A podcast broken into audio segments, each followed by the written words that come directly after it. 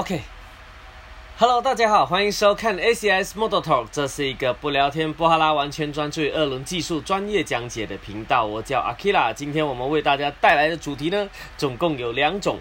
哎，总共有两个，呃，一个就是在谈到关于碳纤维的刹车系统这件事情。那第二个，我们就来谈攻击线跟防守线，这个相信是许多人一直以来他们想要了解的问题。而且，呃，这个比较特别的是，因为在嗯，应该说在一般路上不会用到这一块，主要是在赛车场的这个主题。那好，话不多说，我们就先直接进入。呃，碳纤维的碳纤维的这个刹车系统这一块，呃，碳纤维的刹车系统这一块呢，今天啊，对啊，也跟各位讲声不好意思，今天我们稍微比较晚开始哈，因为赶出去了一趟，然后就天气变化有点大，你知道吗？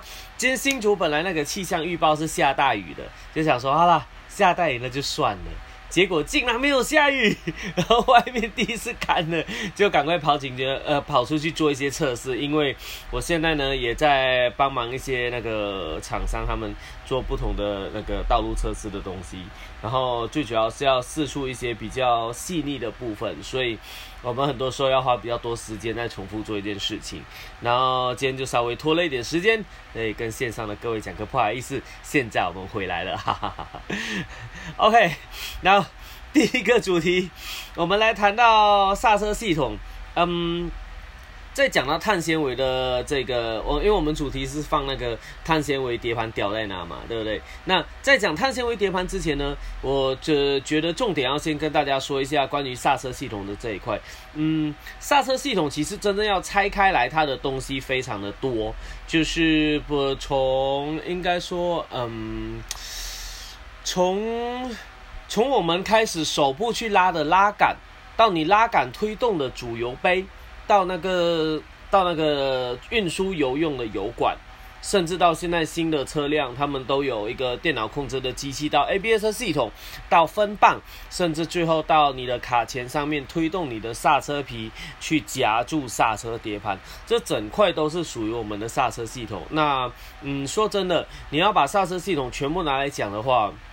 其实时间占太多了，就，所以我才想说，今天呢，我就把它拆开成，我只讲碟盘这一块东西，因为光是碟盘这一块，我相信它就有很多的 know how 在里面，不是只是一般我们所了解的那一片碟而已。那，所以从这里我会把碟盘做一些基本的讲解，然后接着带到萨呃碳纤维的这个碟盘，来让大家了解说，到底为什么 GP 会使用它。那为什么我们一般却不会使用它这件事情？在碟盘的这个来说，首先就在讲碟盘的部分分成两个部分，第一个就是它的几何形状，第二个就是它的材质。那在几何形状上面，基本上大家可以看到最基础的就是一个圆的一个盘子，然后呃什么都没有。那应该算是我想想。我记得那应该算是最早期吧，在那个呃，好像是 Honda CB 九百嘛，我忘了好像是 CB 九百还是四百那个时候，哎，好像是七五零啊，好像 CB 七五零的时候，那时候刹车碟盘的出现，他们一开始就是真的是一个圆盘，然后什么东西都没有。那在碟盘的演进中呢，它从一个大圆盘开始，第一个出现的就是在里面打孔洞。所以各位可以看到，目前很多碟盘中间有一个一个的洞，那个洞到底是什么作用的？外面通常有很多种的讲法，不同的东西啊。但是在这里可以直接告诉大家，最主要它做的两件事情，第一个就是散热，第二个就是排血。那排血的话，嗯，我那个孔洞啊，好了，算了，孔洞也算是有排血的作用，但是最主要目的还是在散热。那它有打洞的碟盘跟没打洞的碟盘散热差在哪里呢？呃，在这时候我们就要来讲那个热力学的部分。哎，我我觉得我觉得 ACS Photo Talk 每次好像都是在帮大家上那个 机械力学的课程这样。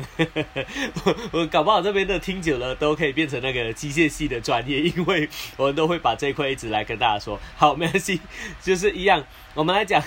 讲到散热，就会讲到热力学这一块。那通常我们在说一个物体的散热呢，它是以表面积为最大的散热点。就是举个例子，想象，嗯，我们假如今天你要说同样一个东西，我只讲同样的材质哦，哈。但那我现在所讲的东西都是指它的几何形状而已，所以各位请联想，这是一个材质，同样的材质。首先第一个，我来讲柳橙，看一下，呃，抽啊，Hello，我看到那个呃 c r o p o 上面有一个叫做臭的人加入了。那臭，假如你待会可以开麦的话，你可以先按下右下角的举手，然后也要请你上来，待会我们一起聊的时候，你就可以直接开始聊喽。嗨，刚看到错上来，我也看到过上来喽。Hello，Hello，好，我们继续来说。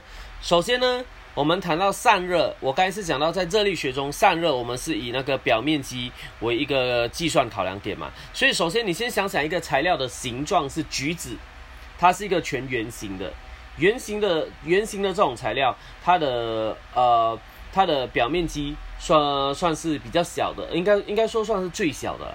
圆形的表面积最小，它最集中。那这个时候，它的散热系数就就假设是一个一的话来讲，那你只要把这颗橘子呢变成四方形，一个立方体，我应该这么说，你把它变成立方体之后，你会发现它往八个角拉开来的地方，让这个同样物体大小，嗯，应该说同样的物体来讲哦，只要是同样一颗大小的橘子，你就想象是粘土好了啦。粘土，你从圆形把它捏成一个正方形，那这个形状是不是感觉变小了？因为你要把那个圆的地方拉出八个角来嘛，所以呃，这个时候它会缩小一点点，它的体积是不变哦，但是它的表面积开始大量增加，所以这个东西你要散热的话，它的速度又会变快了。那在这种情况下，假如你要让它再变更快的话，会怎么样呢？你试试看，把这个立方体。它中间的面，它总共有六个面嘛，一二呃上下前后左右六个面。那你想象，你把这六个面往内凹，然后六个面全部往内凹，然后周围往内拉，往外拉开，它是不是变成类似嗯海星吗？海星、海胆，诶诶，我不知道怎么形容诶，啊，像啊，我想到了消波块，你就把它想象成。呃，因为消波块是四个四个边角嘛，对不对？你把它想象成它是八个角这样往外拉开的消波块，中间凹下去。这个时候，同样哦，这个材质是一模一样的体积之下，你这么拉，你感觉它好像变大。那这个时候，它的表面积却大量的增加。所以，同样一个体积的物体，在这种大量扩张表面积的情情况下，它的散热系数是更高的，会远比原本的圆形高非常的多。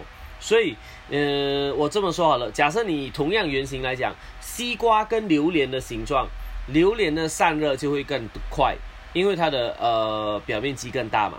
所以，为什么会这么说？因为表面积就是你这个物体接触到外界环境的呃一个呃大小。那无论是你用风冷的还是水冷的这一类东西，在它呃，通常我们在说散热这一块就是做热交换。通常就是指你的这个原本的物体固体啊，通常是说固体，它原本比较呃温度比较高，那你透过各种流体，不管是空气还是水还是任何东西来让它做，或者是什么液态氮来让它散热的话，那它的那个呃表面积越大，它能够带走的速度哦就越快，所以这种情况下你就可以了解到为什么每次 CPU 那种散热鳍片都都会做成整片那个螺旋状啊等等那些东西。所以，从这里各位就可以先了解到，需要散热的东西，它们通常都会做成鳍片的形状，这也是散热的这些东西的来源哦。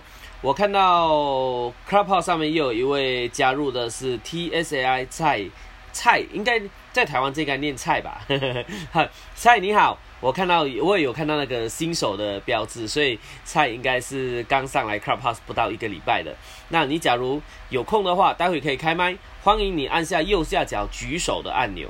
那你上来之后就可以把麦克风先关掉，待会我们大家一起聊的时候，你就可以开麦一起聊天喽。好，好，我们继续讲啊讲这块哦。所以刚刚有提到一个观念，大家都知道了，在表面积越大的情况下，物体的散热散热系数就越高。那这种情况下，同样一个碟盘，假如你这个碟盘呢，你就是一个圆形的，那它所能散热的表面积就是外面平面的那个圆盘，以及外面很细的那个厚度的地方。那假如我中间在打洞，你每打一个洞下去，洞里面的那个圆柱对它来说也是表面积，所以你这个碟盘温度在呃很高的时候，当它的洞越多，空气转过时，它能够带走的热也越多，所以打洞的碟盘。呃，它能够的造成更好的散热效果跟散热的速度，就是这样子的一个原理。那这个时候再说，好，假设我把碟盘在做更多的形状，像各位每次可以看到的浪花碟啊那种东西啊，啊，那个那个那个浪花哦，呃，不是只是好看，它，你想想看，一个圆盘，我前面讲过了嘛，一个圆，它的那个周长就是这么多，所以假设。它的厚度这么薄，然后周长这么多，它的所能够得到的散热面积就是这样。当你把这个圆变成浪花的时候，外围这样浪花浪花，各位记得我刚才讲的东西。当几何形状越复杂的时候，它的散热表面积越多。所以当你把碟盘从原本的圆盘拉成一个浪花的形状时，它它就会得到更大的面散热面积。那假如这个浪花我们再拉更多，变成 W 的形状呢？或者你说很多打像拉成 G 字的那种什么风火轮那种形状，这时候其实对这个碟盘来说，它都是得到更高的散热面积。所以这就是为什么一般的碟盘他们会做，呃，除了打洞以外，可能会做各种不同的形状，他们都是围绕做散热。那这么好的话，是不是所有碟盘就做成这些形状就好了？不一定，这就是为什么呃很多碟盘会有很多形状，但是最后你看回归到真正的赛事，他们的碟盘又会变成一个大圆形。那这个原因待会跟各位说，在散热这块中间我要插入一个东西，叫做排血沟。各位可以看到碟盘，它通常有一一条一条没有没有贯穿的洞，它只是一条一条比较浅的沟。那个东西是目的是什么呢？那个东西的目的是要排血，因为通常那个刹车皮，它在我们呃各位知道我们在刹车的时候呢，其实刹车的原理它就是用比较坚硬材料的碟盘跟比较软的刹车皮，两者去结合产生很大的摩擦力，来让车子停下来的这件事情。所以在这种情况下，刹车皮的磨耗是绝对比碟盘更快的。那所以刹车皮它本身要提供呃比较粗糙的面，碟盘它也是要尽量提供比较粗糙的面。那在这个时候，碟盘比刹车皮还硬，所以当你在刹车的过程中，等于是碟盘在刮掉这个刹车皮。所以你就想象你拿橡皮擦在你的作业本上面去擦掉字那样，作业本不会一擦就出一个洞，但是橡皮擦擦一擦就会跑出血，这就是擦掉的橡皮擦。所以在刹车上也是一样。刹车皮它在磨过去的过程中，它就会有屑屑的产生。那这种时候，屑屑只要留在这个碟盘上面，它就会有呃形成更多的阻碍，那会形成刮到碟盘或者是刹车效率下降这件事。所以在刹车碟盘上，他们做出了一个浅浅的沟，目的就是当我刮这的过程中，中间有一个洞，可以让这个刹车皮的刮下来的屑停留在洞中。然后带出去外面，再散出去，把它的血刮走、带走，这样。所以刹车呃刹车碟盘上面的沟，我们叫做排血沟，就是这个目的而产生的。哇，今天好热闹！我看到 Clubhouse 下面又有一个叫做李的进来了。Hello，那李，假如待会可以开麦的话，也欢迎你先按下右下角的举手到上面来，然后我们大家一起聊天的时候就可以开始聊喽。哦，好。在刹车沟那个呃排血沟讲完之后，我们就回到一个关键重点了。刚才前面提到说，越大的表面积，它可以带来越好的那个散热效果。但是为什么在真正比赛的赛车上面，他们不会有所谓的什么闪电碟啊、浪花碟都没有？他们回归到一整个大圆盘，就是因为当你做不同形状的时候，会有一件，因为会有一个状况发生哦。就是刹车皮，呃，应该讲刹车也是决定于它接触面积的大小。是当你的刹车皮越小片，它接到碟盘的范围越小的时候，就代表它所能够提供的摩擦力比较低。所以比较大颗的那个刹车皮啊，比较大颗的刹车卡钳，在同样的碟盘之下，它可以提高更大的刹车力道。所以这也是为什么人家每次讲说啊单一啊改成单二啊，然后单二改成对四啊，甚至什么夸张点对四改对六等等这一些东西，它都是为了要让这个刹车皮可以有更大的面积去接到刹车碟盘，从而得到更好的刹车力道。基本上就是这个状态。所以，当你有更大的刹车皮去接合那个碟盘的时候，本来你的刹车面积是很大的，但是假如这个碟盘是浪花碟的话，你一个圆盘的一个刹车皮原本那的那个形状，它所能够接触的面积就会减少，因为中间有浪花的成分。所以这么讲回来了，虽然浪花碟它可以让你得到很好的散热效率，但是你的刹车效率却是比较低的，而且。在浪花，呃，在这种浪花碟呢，它会在这种刹车皮那边这样上下上下跑。你刹车的时候它就上下上下跑，等你也是在刮这个刹车皮嘛。而且这种移动会造成刹车的手感下降。你在极限刹车的状态中，这种东西的出现，你一抓，你的那个刹车手感是会改变的，就不是一个整整圆盘的一个感觉。所以这就是为什么，呃，比起各种形状的散热。他们更在乎的是，干脆你给我一整个圆盘，上面打洞就好了，其他东西都不要。这是为什么赛车的碟盘中不会有那么多的形状，就是因为他们要稳定的刹车。那你要散热吗？更简单啊，我就前面做一个强制进风口，就是那个喇叭口，去把它风带进来，强制散热就好了。所以这就是为什么在赛车的情况下，就不会有太复杂的几何形状，它们都是非常简单的，呃，非常简单的做一个圆盘就好，这样子。所以，首先在这边第一件事，就让大家先了解刹车盘它的几何形状这些东西的差异哦。所以在这里，我相信大家已经有一个基础的概念了，就知道说，在这种刹车的几何形状上会有等等这些的差异。接下来第二件事情，我们就来谈谈刹车盘的结呃那个那个材料。刹车盘最早它出现是用铸铁的碟盘，那。铸铁的碟盘呢，它呃铸铁这种材质有一个特色，就是它的摩擦力很好，good，因为它表面粗糙。但是一个缺点，铸铁这种东西非常容易氧化，所以各位通常看到铸铁的东西哦，它都很容易生锈。那你一个你一个呃，不管是汽车、摩托车，你只要放在那边，然后甚至下过一场雨，你立刻就看到上面有锈了。是没错。铸铁就是这样的一个东西，所以包括以以前早时候的那种什么铸铁轮框啊，当然包括现在很多那个呃速可达，那种一般便宜代步的速可达，他们的轮框还是使用整块铸铁的。为什么？就是因为便宜。铁这个材料相对起目前其他各种材料上，呃取得上来说，它就是比较便宜的材料，而且好处是它便宜，然后它的强度够高，然后它的韧性也够高。所以，它很普遍被应用在各种呃需要比较便宜一点的材质上面，就像一般的代步速可达这些等等的东西。所以铸铁有这样子的特性，把它做成铁盘的时候，它的好处就是，呃，它的摩擦力高。那缺点就是容易生锈。但有时候来说啊，嗯，对我来讲，我觉得有时候。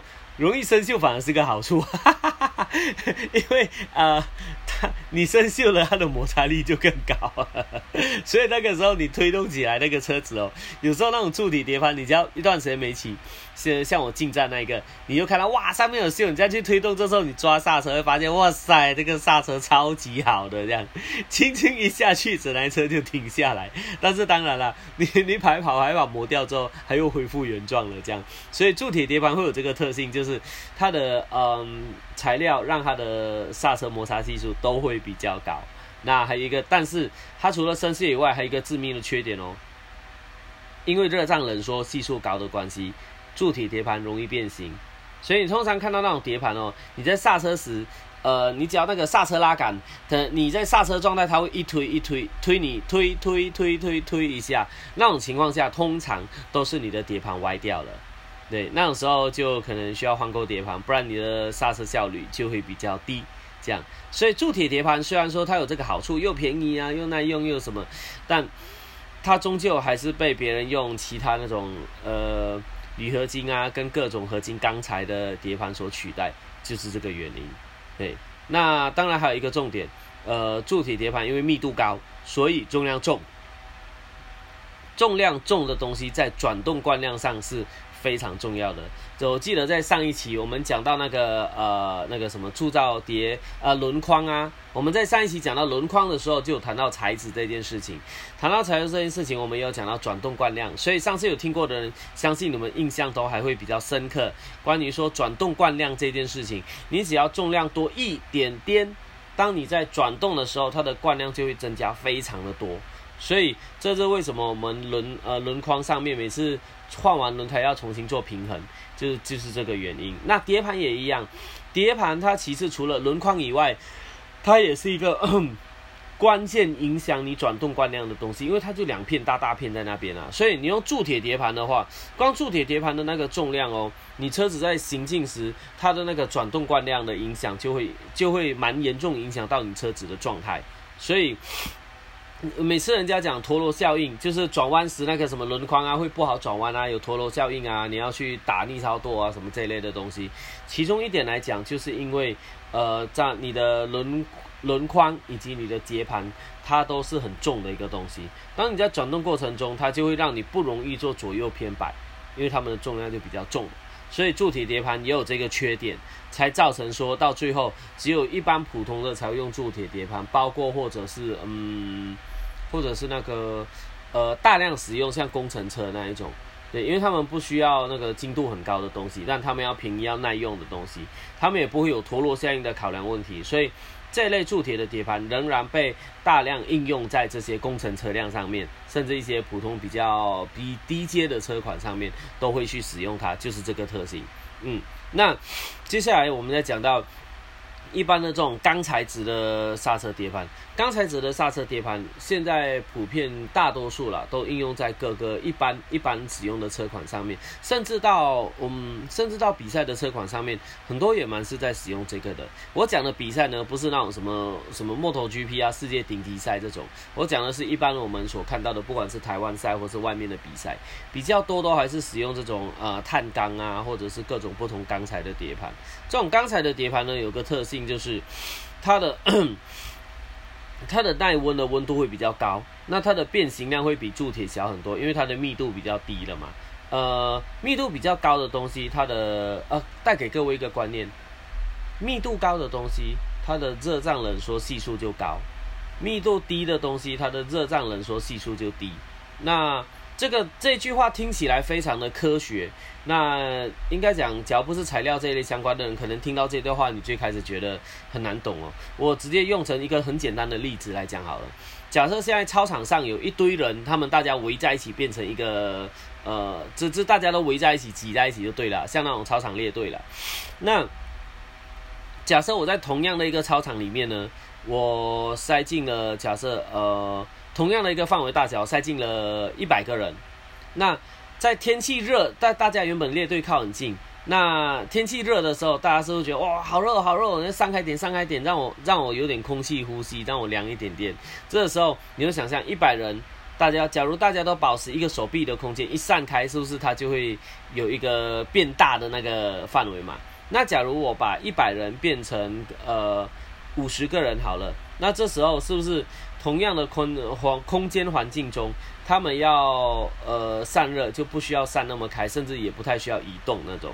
那到更少的就更不需要移动。所以我用这个来形容密度的关系，密度越高的东西，它的热胀冷缩系数就越高。当然还有包括材料的那个影响啦。那嗯，材料影响我先把呃材料影响我先把它拿掉好了。呃，等一下拍写，我把声音关关静音。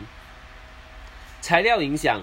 呃，我先把它拿掉，因为呃，你在在谈材料的这一块，假如我们再把呃材料物质拉进来谈的话，这个就太复杂了，所以我把其他各种材料影响拿掉，我单纯说一个普遍的大观念，就是密度越高，那的热胀冷缩系数越高，基本上就是这样。好，那好，在钢材的部分，它的密度就比呃那个呃。比那个铸铁来的低一些，所以它热胀冷缩系数就比较低。而且刚才很多他们会加入一些那个呃抗抗腐蚀跟那个抗氧化的成分在里面，所以 这一类的钢材的碟盘它就比较不会生锈，所以你就比较不用担心说，哎，车子放一放下场雨就整整个生锈了，就就坏就变掉了、坏掉了等等这一类的东西。所以呃，这种钢材的碟盘呢，它就而且它的那个耐温度会比较高一些。所以在呃从一般的使用到比较性能的使用到运动使用等等，大家会比较多使用这种钢材的碟盘，就是因为这种碟盘它的。呃，耐温性会比较高，所以它的稳定性整个也会比较比较高一些，这样子。所以呃，在这一块就成为了这种碟盘是最广泛应用的。各位可以看到市面上几乎所有的碟盘都是这种钢材的碟盘，从呃一般普通的车子啊，甚至到那个什么 B N W S R 这一类的车，性能车款，他们也全部都是这一类这一类型的碟盘。呃，当然，在同样这些钢材的碟盘中，他们也有很多不同的材料差异。就像说，我把不同的钨啊、不同的铬啊、不同的镍啊等等，呃，放进钢材里面去做不同比例的合金，这些都是各家厂牌各自的专利跟他们的特色啦。所以，呃，同样是这种，同样是这一种的，都会有很多不同的组合。跟工法来造成他们碟盘的差异，那这里我就不细说，我直接把这种统称为钢材的碟盘这样，所以让大家基础知道一下，就是这些呃这些碟盘，它是目前最广泛应用在各个地方车辆上，呃各个车辆上的一个材料。那好，在这个时候，从前面我们在讲到现在，终于可以进入今天真正的主题了，碳纤维碟盘。碳纤维碟盘这种东西，它这一般被人家当成像神器般的存在，好像只要拥有它你就非常的屌。然后呃，但是在一般的情况下，你却不会遇到这个东西，也找不到人卖。为什么呢？因为碳纤维这种东西的特性，它跟前面的那些钢材又不太一样了。碳纤维，我这么说。碳纤维为什么叫做碳纤维 （carbon fiber） 而不是碳粒啊、碳什么？因为它这种是用呃那种石墨，呃石墨晶体，然后哎应该这么说哈，它的材料最原始就是石墨晶体，石墨晶体，然后以六六边六边形结构的方式把它们各个晶体结合起来。那这种情况下有一个特色，以碳的这个特色来说，六边形结构。各位，当我讲到六边形结构很强的时候，大家会直接联想到的是什么？就是我们大自然界的工程师叫做蜜蜂。各位可以看到蜜蜂的蜂窝，它就是六边形的结构。这种结构在几何学上，它是最强的一个结构。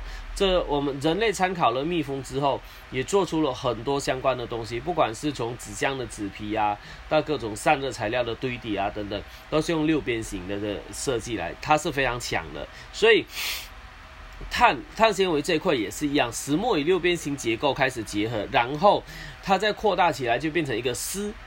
那制成我就不多说了，因为这个讲起来非常耗时间。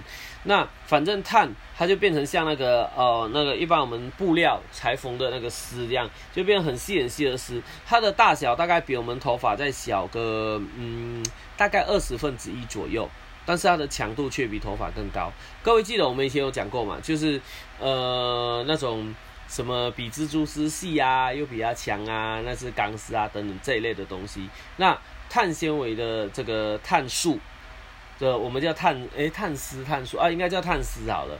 碳丝来讲，它比它比头发又更细，但是它的强度又更高，所以人们就有点像做衣服那样，把那个碳丝结合起来，然后开始编织，开始去放一层一层一层的碳丝，然后再做第二层的碳丝过去，所以。这就是变成说，为什么大家会叫碳是叫碳纤维？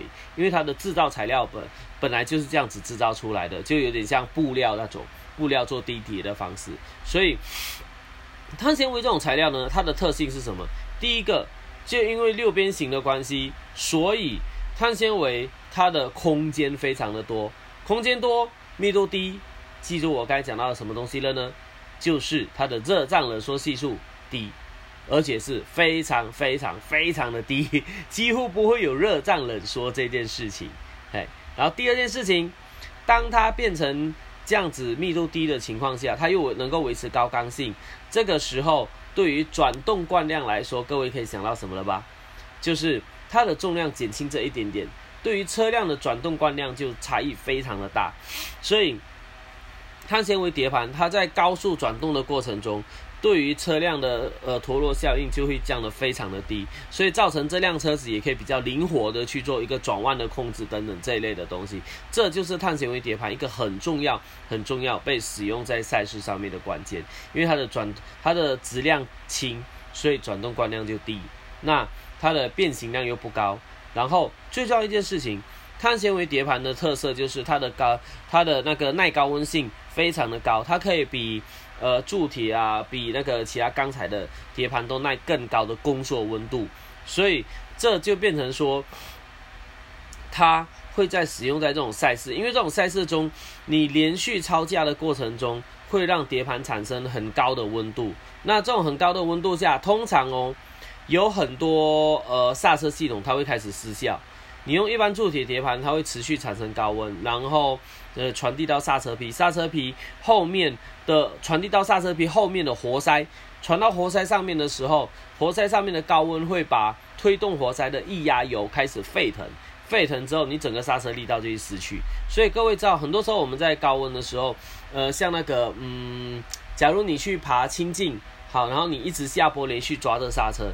过不久，你就会发现到你的刹车好像，哎呀，糟糕糟糕，怎么空掉了？这样，那通常都是刹车油滚了，对，然后他们刹车一直在接触这样子等等，所以，嗯，在碳纤维碟盘这一点上面呢，它可以做到更高的温度，让它不会变形，不会不会 fatigue，呃，破坏掉，嘿。那所以呃，它的温度可以耐到大概一千两百度左右。这在所以在各种那个 F1 的赛事、MotoGP 赛事，他们都会使用它。为什么？因为在激烈超价的过程中，温度非常的高。那温度在极高的状态下，你的材料要非常的稳定，车手才你才能回馈给车手一个很稳定的刹车感。所以呃，碳纤维在这一块他们可以使用，但是。为什么通常我们说在道路上又不会使用碳纤维呢？因为各位千万记得哦，碳纤维工作温度从呃记得是三百到八百多度之间，但是它在三百度以下的材料特性非常的差，所以这是每次人家讲说使用碳纤维碟盘，你在一开始在热车过程中。你还没有温度上来的时候，那个碟盘几乎是没有刹车，是抓不到东西的。这这也是为什么在我们之前讲到那个呃，在 GP 下雨的那一场的 Brain Bender，他呃后来回来，呃除了他那一场非常厉害啊，他回来之后还人家说你怎么骑的？他说没有刹车啊。为什么会讲到没有刹车？就是因为它雨一下的时候，它的碳纤维碟盘温度绝对立刻下降到三百度以下。就算你在骑乘过程一直抓着刹车皮让它去磨都没有用。它因为下雨了嘛，水汽来，水的散热性是性是非常高的，所以那个碳纤维碟盘随时都一直掉到三百度以下，三百度以下，三百度以下，这就会造成那个 Brain Minder 它告诉大家说我没有刹车。就是这样子的原因，包括它中间操作的时候，它非常难操作，因为你抓去就是就是没有办法用啊，你力度抓很大，刹车就是没有，所以这就是碳纤维碟盘的一个最大缺点。碳纤维碟盘它在低温状态下是没有什么用的，那高温状态你也要几圈才能够用，所以在道路上你不可能让它高温，而且持续高温，持续在工作温度，那。就算在台湾一般的小型赛车场，呃，我得要说啊，其实真的力宝赛车场对对一般外面世界来说，其实也只是属于一个中型的赛车场，嘿，还没有到一般大型赛车场。所以在这种情况下，你要让这个碟盘，呃，持续维持在三百到八百度的高温，甚至一千多度的高温，然后能够一直维持工作温度，其实是很难的。在力宝这种地方，你只要稍微放松一下就没了。为什么？因为其实像我之前前面有讲过，力宝赛车场，他们它虽然是台湾相对大的场地，但是其实它的赛道设计、它的曲率半径都非常的小，所以其实都是小弯啊。你不会有那种很长的弯，你要抓着刹车咻，然后一直开着油再慢慢出弯那种，比较没有。所以对他来讲，那种刹车的应用也比较极端，就是我要么下一抓紧赶快刹车，要么就放掉这样。就没有比较比较少那种一直一半半的控制，所以在嗯台湾来说，基本上它碳纤碳纤维刹车碟盘，你没有办法让它达到这个工作温度，这就是为什么在一般的情况下不会使用刹车碟盘，诶不会使用碳纤维的刹车碟盘。那在摩托 GP 中，因为他们严苛的条件让他们会需要这么使用，但是各位你我们来看看喽，除了摩托 GP 这种场场地赛事中。我们拉回到呃世界的 S1 GP 滑胎赛，你会发现滑胎车上也没有人使用碳纤碟盘，大家都是在使用一般那个呃一般使用那种铝钢材，哎，应该讲对不起，复合钢材的这种碟盘，就是因为我们的温度也不会那么高。甚至在滑胎呃滑胎赛中，我们是一有七十帕的柏油跟三十帕的土路。当你进入土路的时候，你的整个温度就瞬间下降了，包括轮胎啊等等这些。所以其实呃在外面几乎我们不太会不太会碰到一直持续高温在使用刹车的这个状态。所以这就跟各位讲为什么碳纤维的碟盘它不会使用在一般的状态，就是因为我们一般使用的温度。都太低了，对，就是这个样子。而且啊，在碳纤维碟盘，它在高温时使用有一个特性哦，呃，在高温中，它里面的碳会温度升高时，它会转变成呃二氧化碳，然后这个碟盘会变轻，所以温度越高会越轻，但是它的寿命就越来越短，所以。在这个特性下，也能够造成它在使用过程中仍能仍然能够让 Model GP 的车子维持一定的转向性，所以这也是蛮有趣的一件事情，就是这样。嗯，所以刹车碟盘。我们这个主题大概就到这边。那有些比较慢进来的，我一样把我们前面讲的东西快速的哦。今天好多人哦，天哪！哦，我还有看到一个 C H E N Clubhouse 上面一个 Chen 也进来了。Hello，我看到 Chen 上面有个新手的标志，你应该也是申请 Clubhouse 不到一个礼拜吧？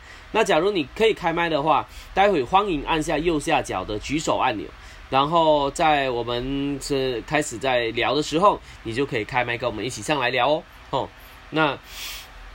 在这边第一个主题算是讲完了，那在这里我快速的跟大家做个 summarize。前面我们在提到刹车碟盘这种刹车系统这种东西，它有非常多东西构成，除了前面的刹车拉杆啊、主油杯啊，到呃到那个油管，到里面的油。到现在系统一些 ABS 的分棒等等这一类，到碟到刹刹车皮到碟盘等等这些。那我们今天主要着重在刹车碟盘这边来讲。刹车碟盘分成两个部分，就是呃碟盘的几何形状以及碟盘的材料。几何形状越多，散热面积越高；那越低，散热面积越少。但是因为我要得到稳定的刹车效果，所以在竞赛中的刹车碟盘不会有浪花的形状。那材料这件事情，从最早出现的铸铁，因为它的密度高、重量重，然后容易变形、生锈等等，让大家到了现在变成用合金的这个刹车碟盘。那在更高一阶，因为 Model GP 他们一直处于长长呃长期高温的工作温度下，它就需要使用碳纤维。碳纤维的好处就是这密度低、重量轻，同时它的性质稳定，热胀冷缩系数低。所以让车手能够持续的运作，这就是碳纤维碟盘应用的主要目的。但缺点就是因为它在三百度以下的刹车系数非常的差，所以我们一般人不能够使用。这就是前面的主要做那个 summarize 的地方啊。对，在第一个主题做 summarize 之后，顺便再跟大家补充一件事情，呃，刹碳纤维刹车碟盘它抓起来的感觉到底是怎么样的？跟一般有什么不一样呢？呃，来，各位，一般你们的刹车皮哦，你们在呃，一般你们刹车在抓的时候，你轻轻抓，它抓到它开始结合那一刻，你是你通常要让它刹车力度增加，你手就是往下压，对不对？往下抓那个刹车拉杆嘛。那但是有一个状态，我相信呃很多人会有感觉，就是当你刹车要一直一直往下抓，一直大力，甚至到锁死的那一刻，你的你抓的那个手感的那个。施出力的强度，并不是顺着你的刹车线性成长的哦。你的手要抓的反而是更强，多一些更强，多一些更强，有点像一一呃那个呃一的 x 次方的那一种线条，这样就是你前面可能刹车一，你手就抓一，但是你刹车要到十的时候，你的手要哎应该讲刹车到十，你的手出力是二十，然后刹车要到三十，你的手出力呢？不是不是呃不是二十五不是什么，可能是三十五，然后你到四十的时候就变成五十，所以你知道那个刹车力道你抓到越强时，你是要越来越多。所以我们的手去抓这个刹车，你要做细腻控制的时候，你是要因应着你抓的程度去逐渐增加你的力道的。那这种情况下，其实说真的，你要达到细腻的刹车控制是有一定的难度。所以那碳纤维刹车碟盘有一个特性。你抓碳纤维刹车碟盘的时候，你下去多少是多少，等于说你在一的时候，你的刹车力度就是一；十的时候刹车力度是十，二十的时候刹车力度就是二十，这是碳纤维碟盘的最大特性所在。所以，呃，一般人去用碳纤维碟盘，他们一开始用最大的感觉就是哇，怎么会有一种撞墙感？就是我感觉抓多少就多少，而且很灵敏，有点甚至有点神经质的程度。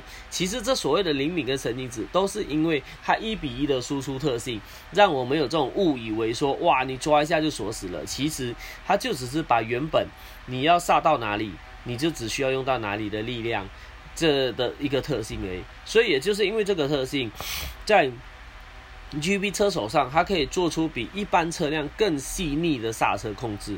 所以他们如何从时速三百多瞬间降到八十来过这个弯呢？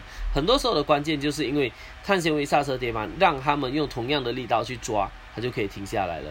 所以，假如其他车款，呃，一般的那个碟盘来说，你要刹车那么重，从三百多到八十，你可能要用两只手指甚至三只手指去抓才能够够力嘛。那 GP 里只要一根手指咚下去就可以了，就是这个原因。所以后面就跟大家补充一下刹车那个碳纤维刹车铁盘的这个特性，这样子。那好，在第一个主题就到这边先结束了。那在结束的时候，我们也让那个呃。Clubhouse 线上的朋友们，大家一起来分享一下，看你刚才有什么呃心得，或者是你有什么疑问想要提问的呢？那当然，在 YouTube 上面的朋友，你们有什么问题也欢迎直接留言哦。看一下，等一下，我赶快调整一下哦。他每次都很爱跳到重点讯息。OK，好。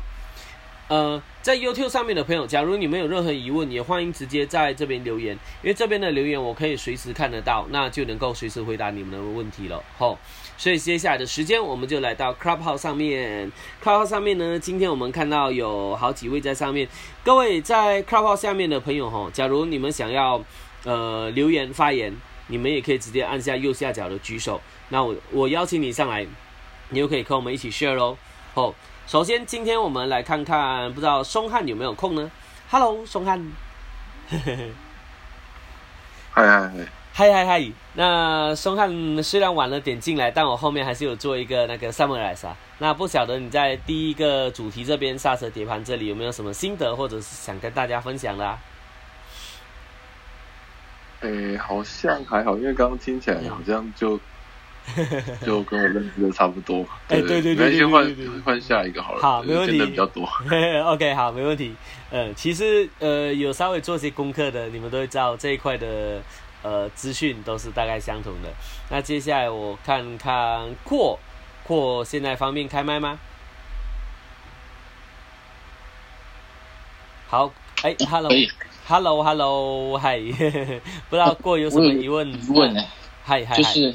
嗯，我我看过一种碟盘，好像主要是华莱车居多，它上面没有洞。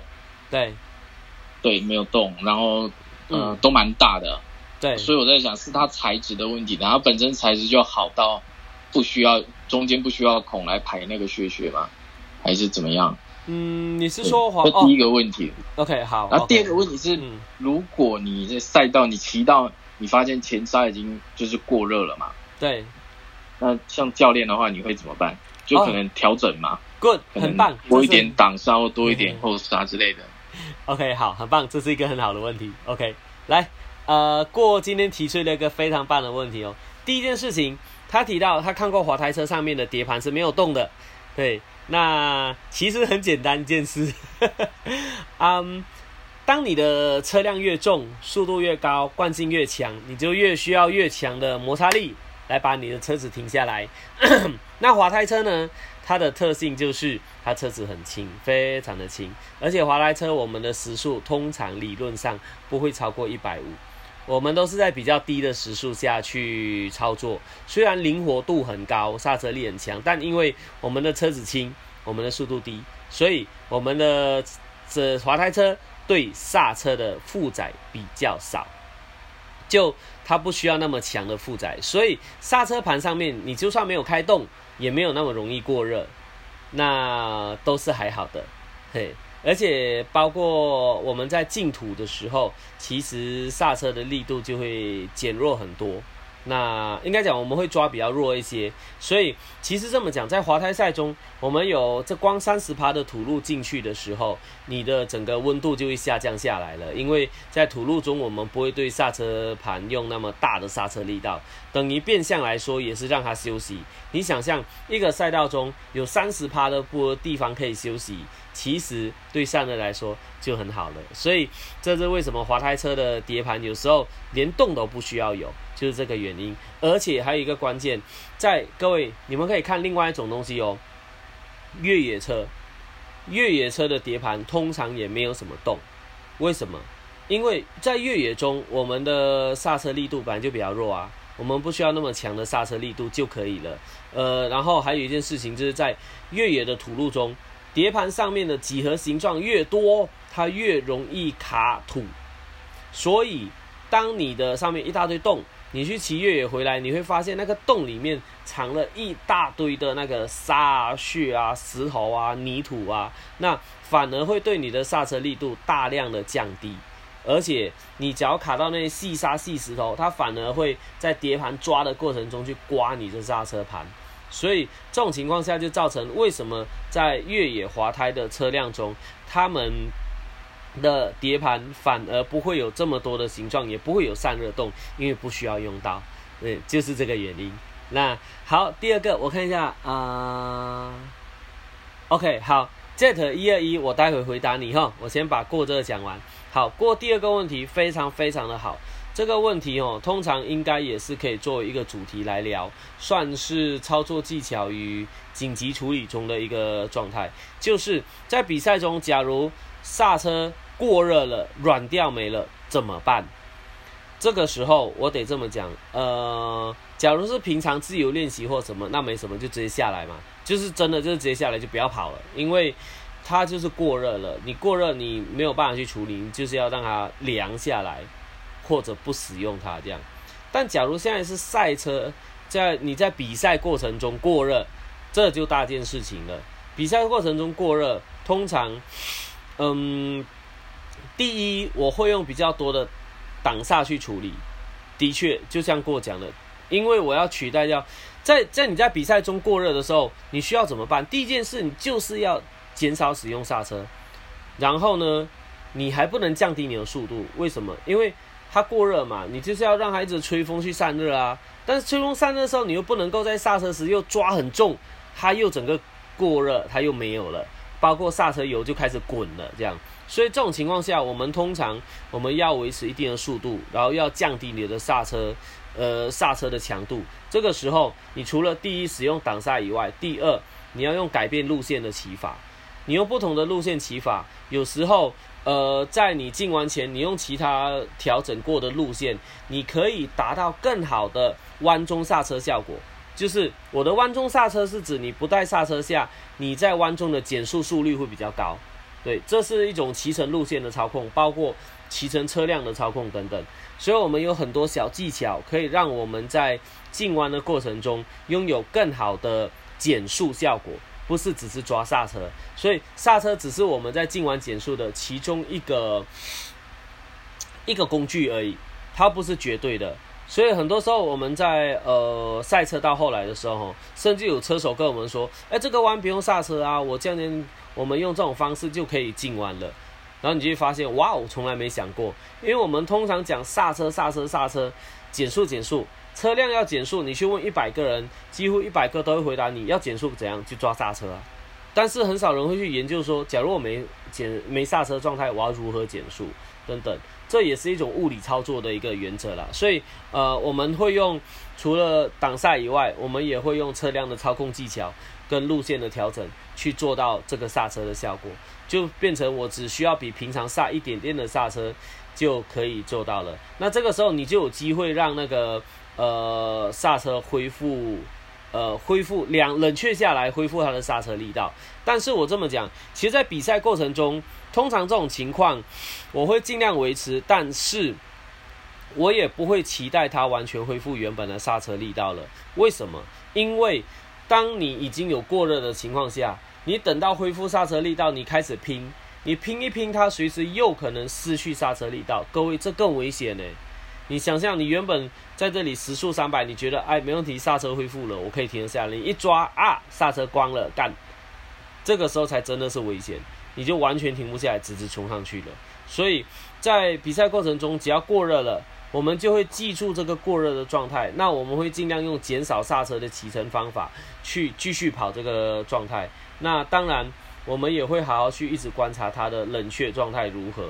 那回得来就回来，回不来还会一直过热，那就只能我说难听点，只能这样子了。你没有办法去期待说啊，我要怎么样去做其他事情，除非你身上所学的技巧够多，多到能够让你用其他技巧去递补掉这件事情，包括用所谓的后轮转向的过弯方式。那这个东西是非常深奥的一个技巧，几乎台湾没有人做得到。呃，这也是一个 可以让你去处理刹车等等这一类的事情。嗯，大概就是这个样子。所以记得了，就是刹车过热很麻烦。对，那好，那我得跟那我另外再教各位一个小 paper 哈。通常哈，你发现刹车过热的时候都是什么？都是你要刹车的时候，就是要开始进弯，你一抓啊，干空了。你大直线，你不会每次吃饱去抓刹车嘛？你一定是要刹车时去抓它，才发现惨了，空了。这个时候怎么办？各位有没有遇过？我相信有些人都有遇过这种一抓去空了，当下你完了。就直接撞上去，完蛋吗？没有。其实我告诉各位一个解法，有一种解法到目前为止我在过热时使用都是有效的，就是一直抓，一直去帮他。你拉了放开，拉了放开，拉了放开。你第一下拉是空的，你就放开，赶快再拉第二下，再拉第三下，你就会发现那件事情哦。你再拉第二下时，哎，好像有一点点回来，你再放掉，再拉第三下又回来了，再拉第四下啊，回来了。第五下整个就回来了，因为为什么这么做？因为他们刹车呃，在为为什么刹车会失效？其实很大的原因是刹车油在滚，这是我遇过最多最多遇到的问题。当然还有刹车盘、刹车皮的问题，但是我遇过最多就是刹车油在滚。所以我相信目前这边大家所遇到的刹车失效，通常都是这个原因，刹车油在滚。那当它在滚的时候，它就是因为从那个碟盘跟来力片的热度传到活塞，然后活塞再传到后面的油，推动它的油滚了嘛，它就啵啵啵啵啵啵啵这样。所以那时候你一抓下刹车那一刻，油帮一推，它它前面因为那个一直在冒泡，所以你按下去时它推那个油压没有推到那个活塞，活塞上面还是泡泡。这个时候你放开时，等于是。那个压力减少，活塞上的泡泡又会更多起来，啵，赶快起来，这样往上跑。那这个时候你再抓第二次刹车，因为它已经等于有点像散热过了，你再抓那个油再推回来，就比较多油可以推到活塞上面，所以开始觉得，哎，好像刹车力道回来了。那你再放开时，它那个要活塞后面的温度又继续在滚，然后又拉出来，把气泡拉出来往上，然后你再推，整堆油又往下挤。所以这是为什么你重复这样抓抓抓抓抓三四次之后刹车会回来，因为那个油的那个空气被你往上跑，然后油再往下推，就是这个原因。所以各位下次假设你们真的不小心遇到刹车失效的时候，你就稍微多抓个几下，这种情况是一个急救方式，可以让你在失效的过程中赶快把刹车恢复的方式。但这呃应该说呃这是一个急救方法。但这不是治本的方法，所以各位千万记得哦。当当你的刹车失效时，你用这个急救，但是你急救完，你千万要记得你的刹车要去检查，不管是换油还是什么问题，一定要检查，不能总是用这一招。对，要是哪一天你抓了不好，那就麻烦了，因为脚它滚过头的时候，你真的怎么抓都没有效。所以这里提供一个刹车急救的方法给大家知道一下哈。那在 YouTube 上面，刚才那个 JT 一二一有提到说，呃，刚刚有提到碳纤维碟盘，想请问碳纤维刹车皮也是相同的道理吧？嗯，我我在猜你的相同的道理是不是只说呃耐高温这件事情？假如是耐高温这件事情的话，是的，它同样是那样。但是你假如说轻量化的这个状态中，嗯，它就不是那么一回事了，因为。刹车皮它并没有跟着转动，所以它不属于转动惯量件，它是属于固定件在车子前叉上面的东西，所以呃，你说刹车皮轻量化没有什么意义，但是刹车皮最主要在碳纤维的情况下，它都是做到耐高温啊。那你在高温时仍然有相同的刹车性质，这样子，呃，基本上是这样子。但是这么说，嗯，很多时候你的刹车皮跟刹车碟盘要相互搭配。并不是说你只要换了就好了，所以各位在换的时候，你稍微要做一点点功课，要知道说你现在的是什么碟盘，然后你大概是用什么样的刹车皮。你不要说我去换那个碳纤维碟盘，结果我用普通刹车皮，或者是我去换碳纤维碟盘专用刹车皮用在一般的钢材的这个碟盘上，反而会适得其反，因为它没有搭配到这样。嗯，我看一下啊，Z 一二一有回答，是的，耐高温的部分。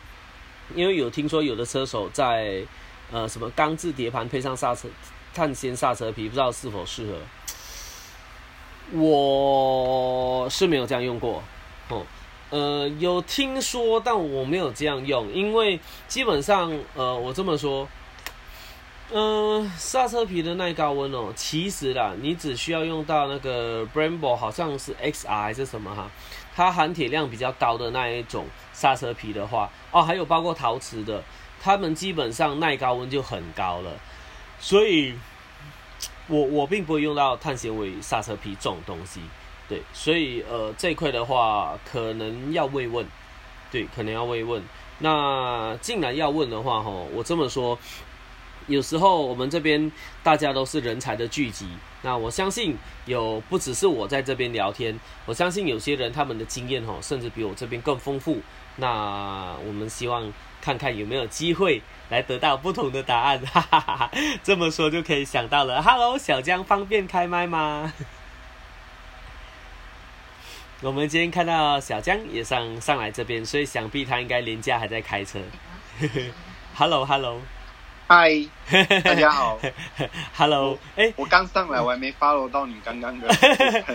好，没关系，我只是要请教一下，就是呃，因为刚才呢有人问那一个问题，嗯，他问说那种用碳纤维的刹车皮啊，是不是会有其他什么更好的效果？但是因为我没用过，所以我想问小江，你在当初在呃那个国外比赛的时候，你有没有看过他们用碳纤维的刹车皮呢？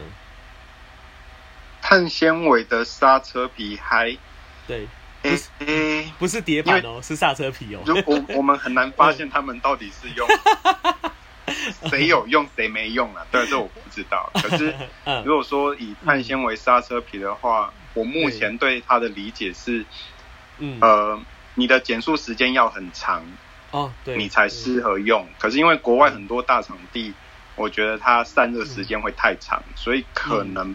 比较，呃，要要看排气量哎，对啊，哦，要看排气量，了解了解，然 后 OK 没问题，感恩。那如果以台湾像小力宝的话，对，呃，如果说你的车速够快，减速距离长，时间长的话，嗯，用碳纤维刹车皮，我觉得是不错的选择。只是你前面三圈可能温度会上不来。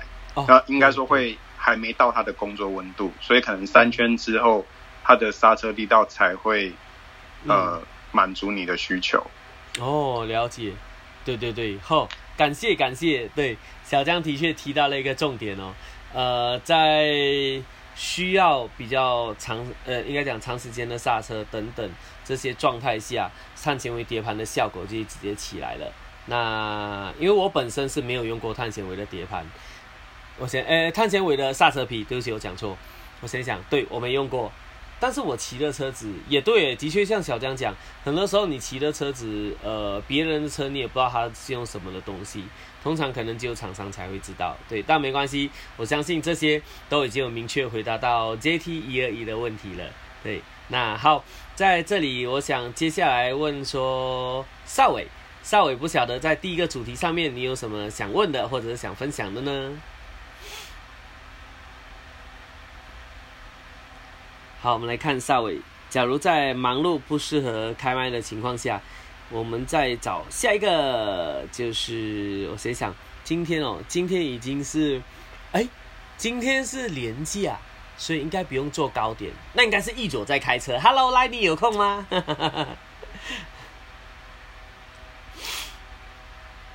哎，难道？恭喜你猜错了啊！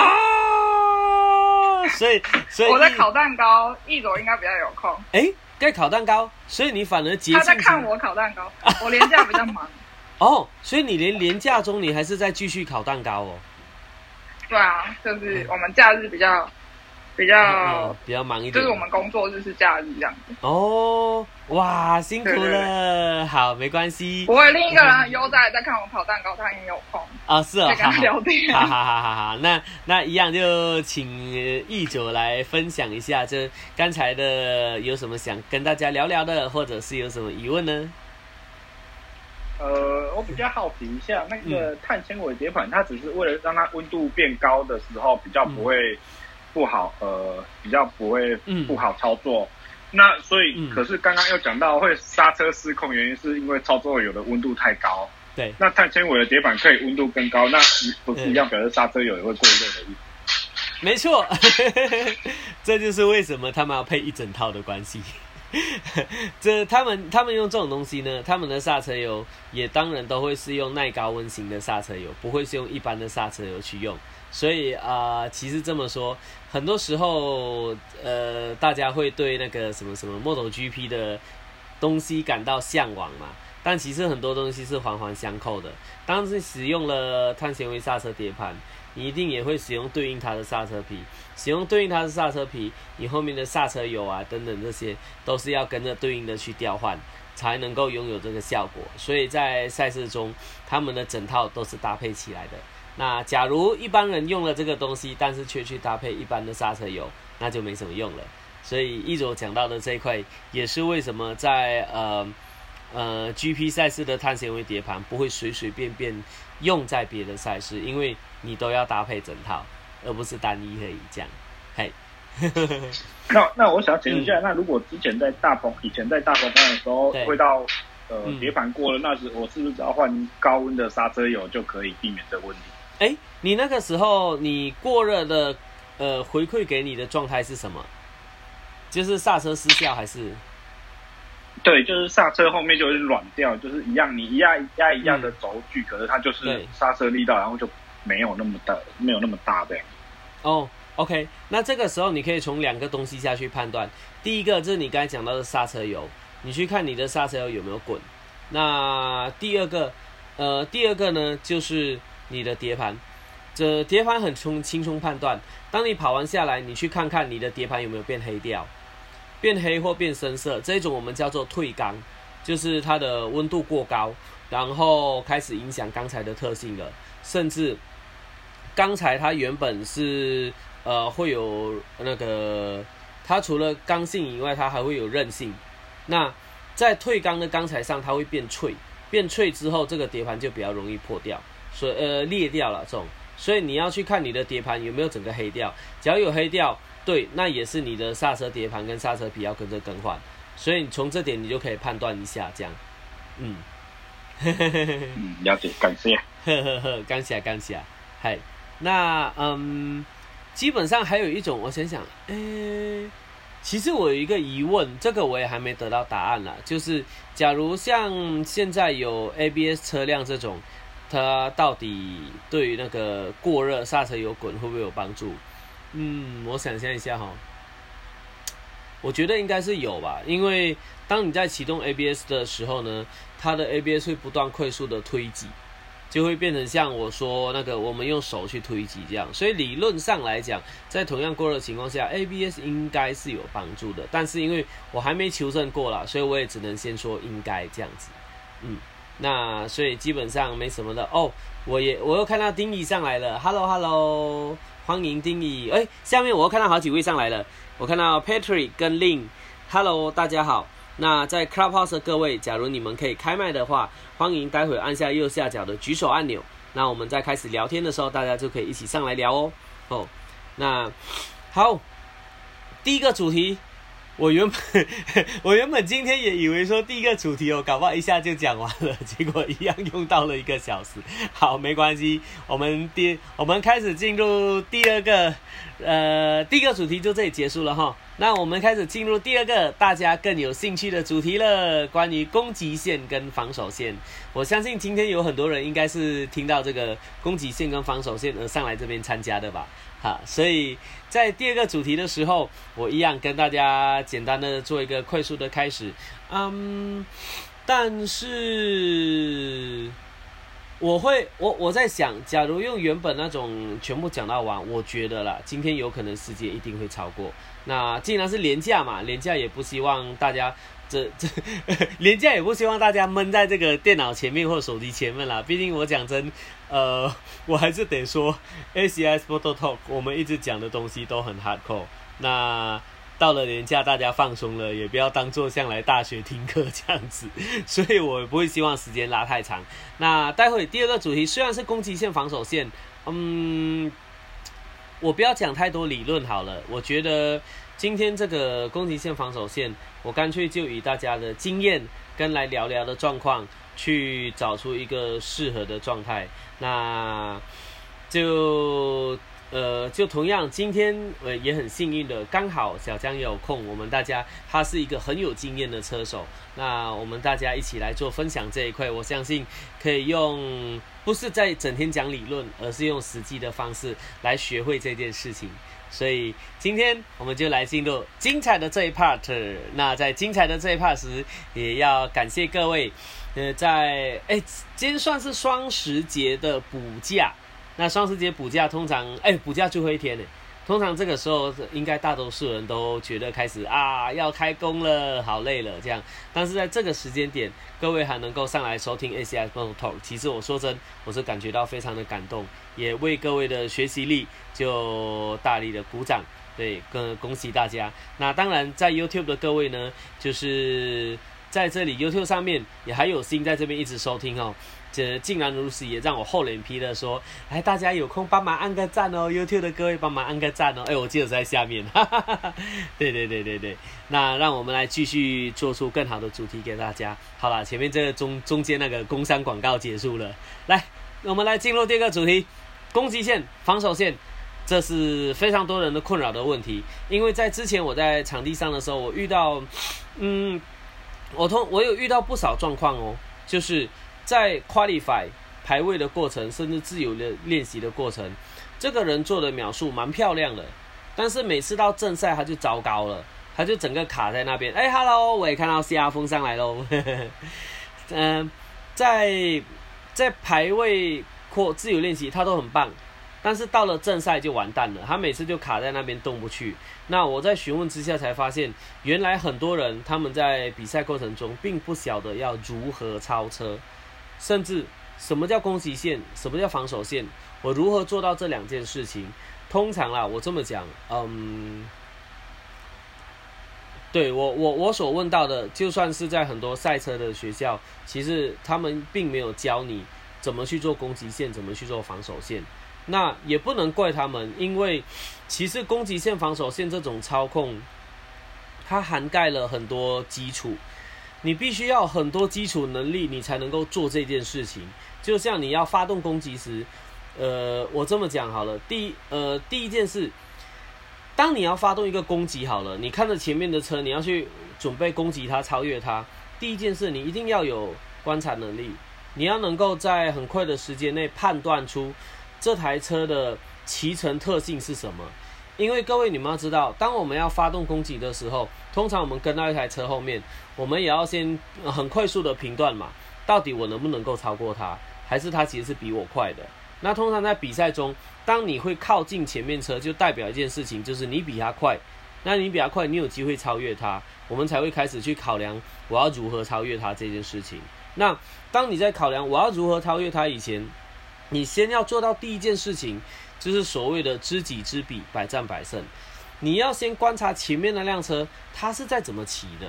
那因为每一个人他都有自己的骑乘特性，有些人可能习惯早进弯早出弯，呃，然后有些人可能习惯他是晚进弯，或者是早开油晚开油，早刹车晚刹车等等这类不同的操作特性都会有不同的那个呃漏洞，是可以让我们钻进去超过他的。那这个时候你就要有很强的能力，你要去观察出这个人从几呃应该讲 从几个弯以内，你就要看得出来。他的缺点在哪里？然后发动攻击。我们通常不会超过几圈，因为当超过几圈的时候，就代表这个是很困难的。这个人旗鼓相当，你很难超越他。这样，所以呃，我们要在判断这件事情之前，你就要很强的敏锐的观察力。但是光是这第一点，我相信很多人就有难度了，因为这种东西就有点像我们每次教练在看人家骑车嘛，说，哎，我一看啊，我知道了，你有什么问题这样。就那各位听到这句话你就知道了吧？所以很多时候这是需要大量的经验的累积。所以当第一步你要超车，你要去观察别人之前，你先要在赛车场上跟大家一起跑过一段时间。你要看，你要曾经被挡过，你要看过很多人骑车，你才能够有那个 sense，会知道说，我眼睛一看啊，我知道这位。他怎么？他待会会怎么进弯？他待会可能会怎么失误？我在哪个点可以超过他？所以第一个你要观察对手，这件事情就很难了。所以呃，我可能我才会说今天这个主题我可能不讲太多理论，因为我觉得这种理理论是讲不完的，那讲完也没用啊。所以我就干脆用比较轻松的方式跟大家聊，然后让各位有机会一起可以来分享这件事情，这样。嗯，那好，第一个观察完对手，第二个你就要知道你自己能够做什么。知己知彼，不是只有知彼，你也要知己。例如，假假设这一个人，他收线收的很漂亮，但是他出弯的开油比较慢，那你就要知道说，你必须要拉出这条线，然后比他提早开油。但是这种情况下做得到吗？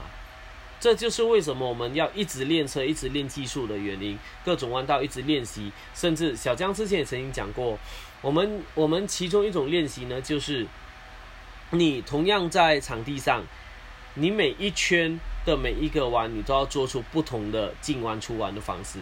当你能够有这么多的变化时，你才有机会可以去做其他更多事情。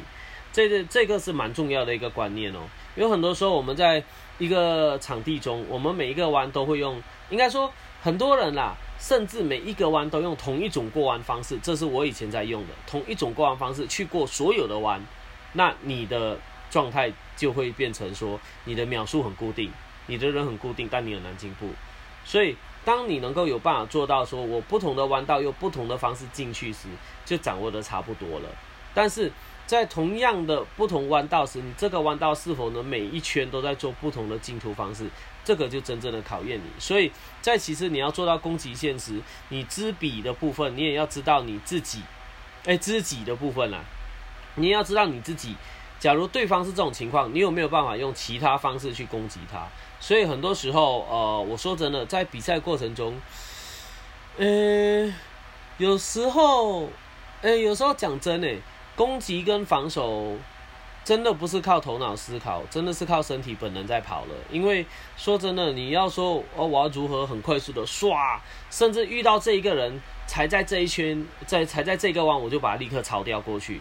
这时候，我我觉得很多时候真的是身体的本能在操作。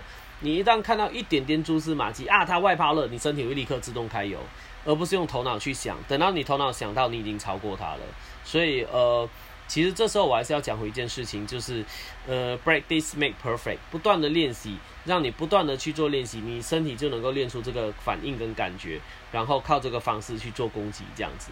所以，呃，你知道别人的骑乘，你也知道自己做不做得到。这个时候，攻击跟防守线大概会有什么样的东西呢？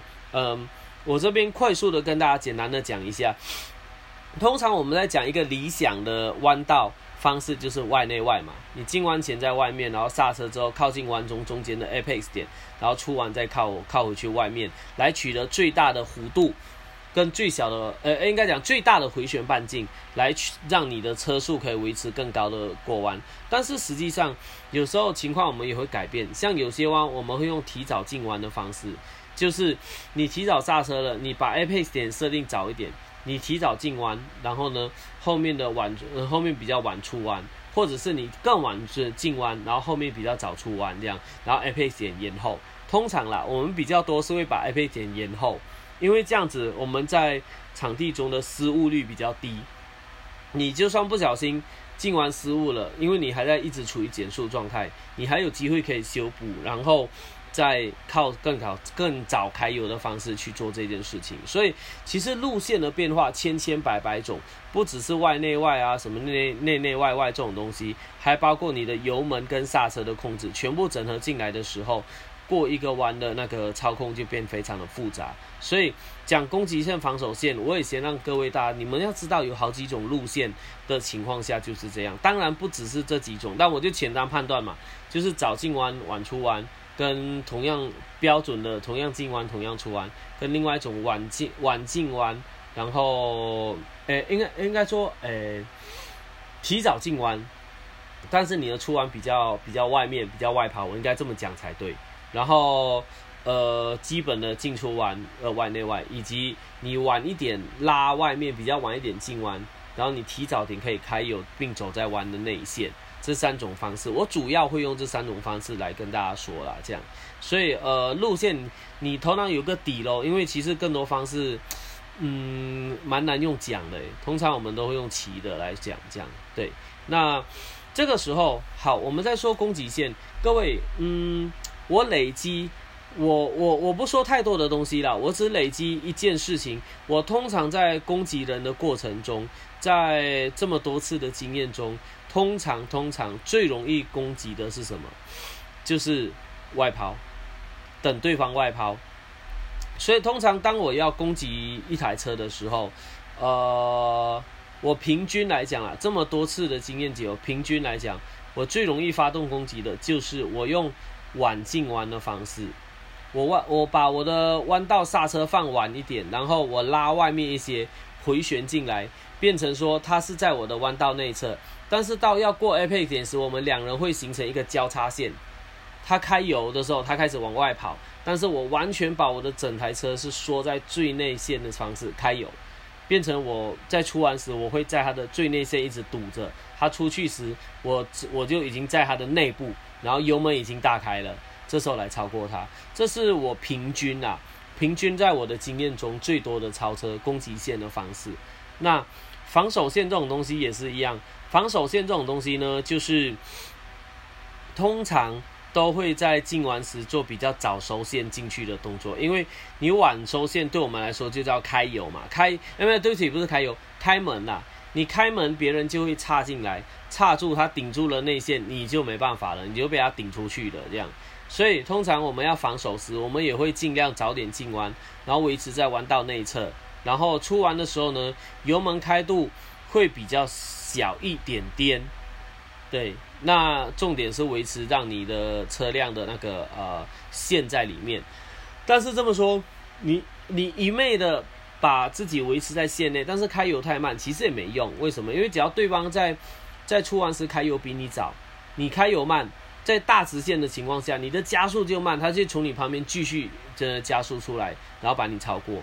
所以防守线有时候我们在弯中，我们也会呃尽量想办法尽量早开油来抢自己的出弯。所以呃，在防守的过程中，简单讲就是把内线站着；在攻击的过程中，通常是交叉线。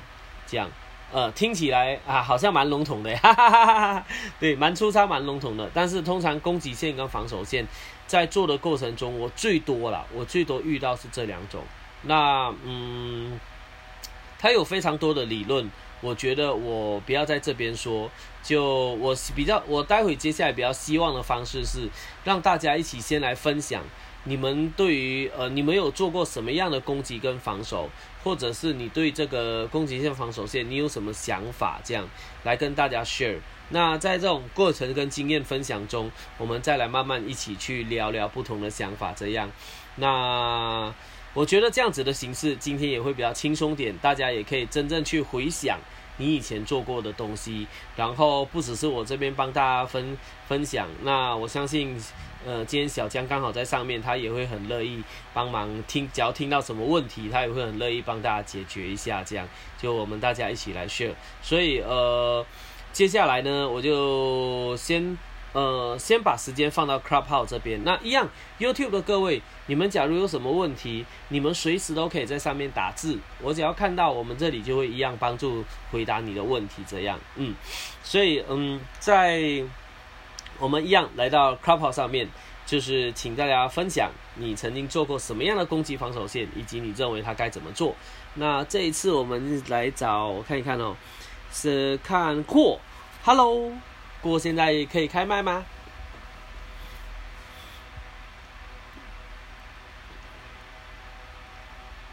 嗯，我们看看过好像在忙碌的状态。那这个时候，我们就先把麦转交到少伟的手上，如何？少伟方便开麦吗？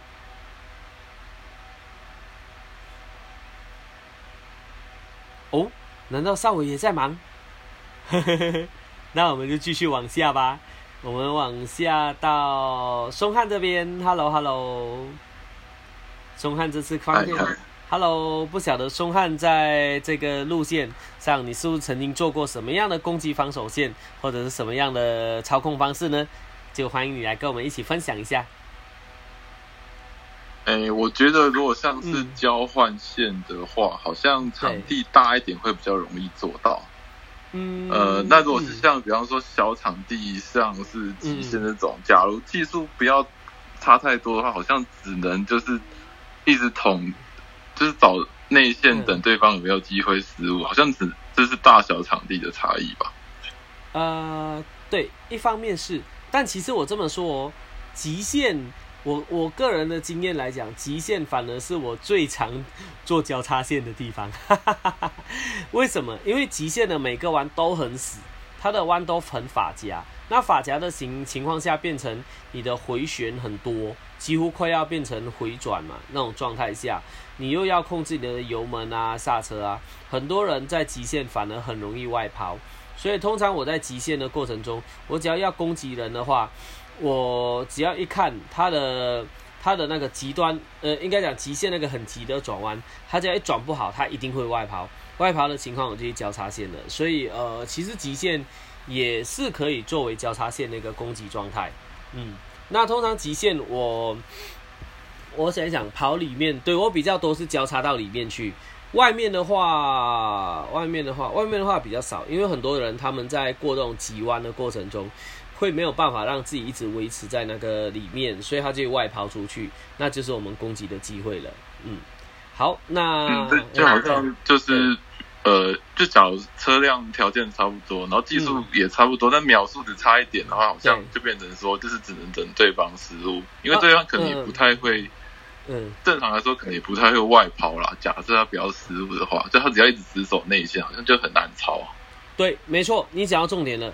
对方死守内线真的很难抄，尤其是你讲车辆啊、技术啊都差不多情况下，这真的很头痛。我遇过很难攻的，就是这样子的状况，大家都差不多。这个时候讲难听，呃，我们真的就是死命插他内线，死命拼完杀。对，这种情况下，就像以前看到那个 Rossi 跟那个比亚局的缠斗过程，就是你要进完了，我就拼完煞，我就差想办法差你内线，把它抢下来。那抢到内线就是我的了，对，这蛮困难的，但是也很好玩。对我记得以前这样蛮好玩的，就就很难捅啊，这样。嘿，对，没错，就是小场地，就是这不太会超车。不不不，经过练，呃，这种这种攻击防守都是经过多练习，练习你就身体会变成一个记忆，然后你就会很快速的做这件事情了。嗯，好。那接下来，呃，不知道少伟是否能够开麦呢？只要少伟还没有不方便开麦的话，我们今先交给蹲在那边看着莱尼做蛋糕的一左。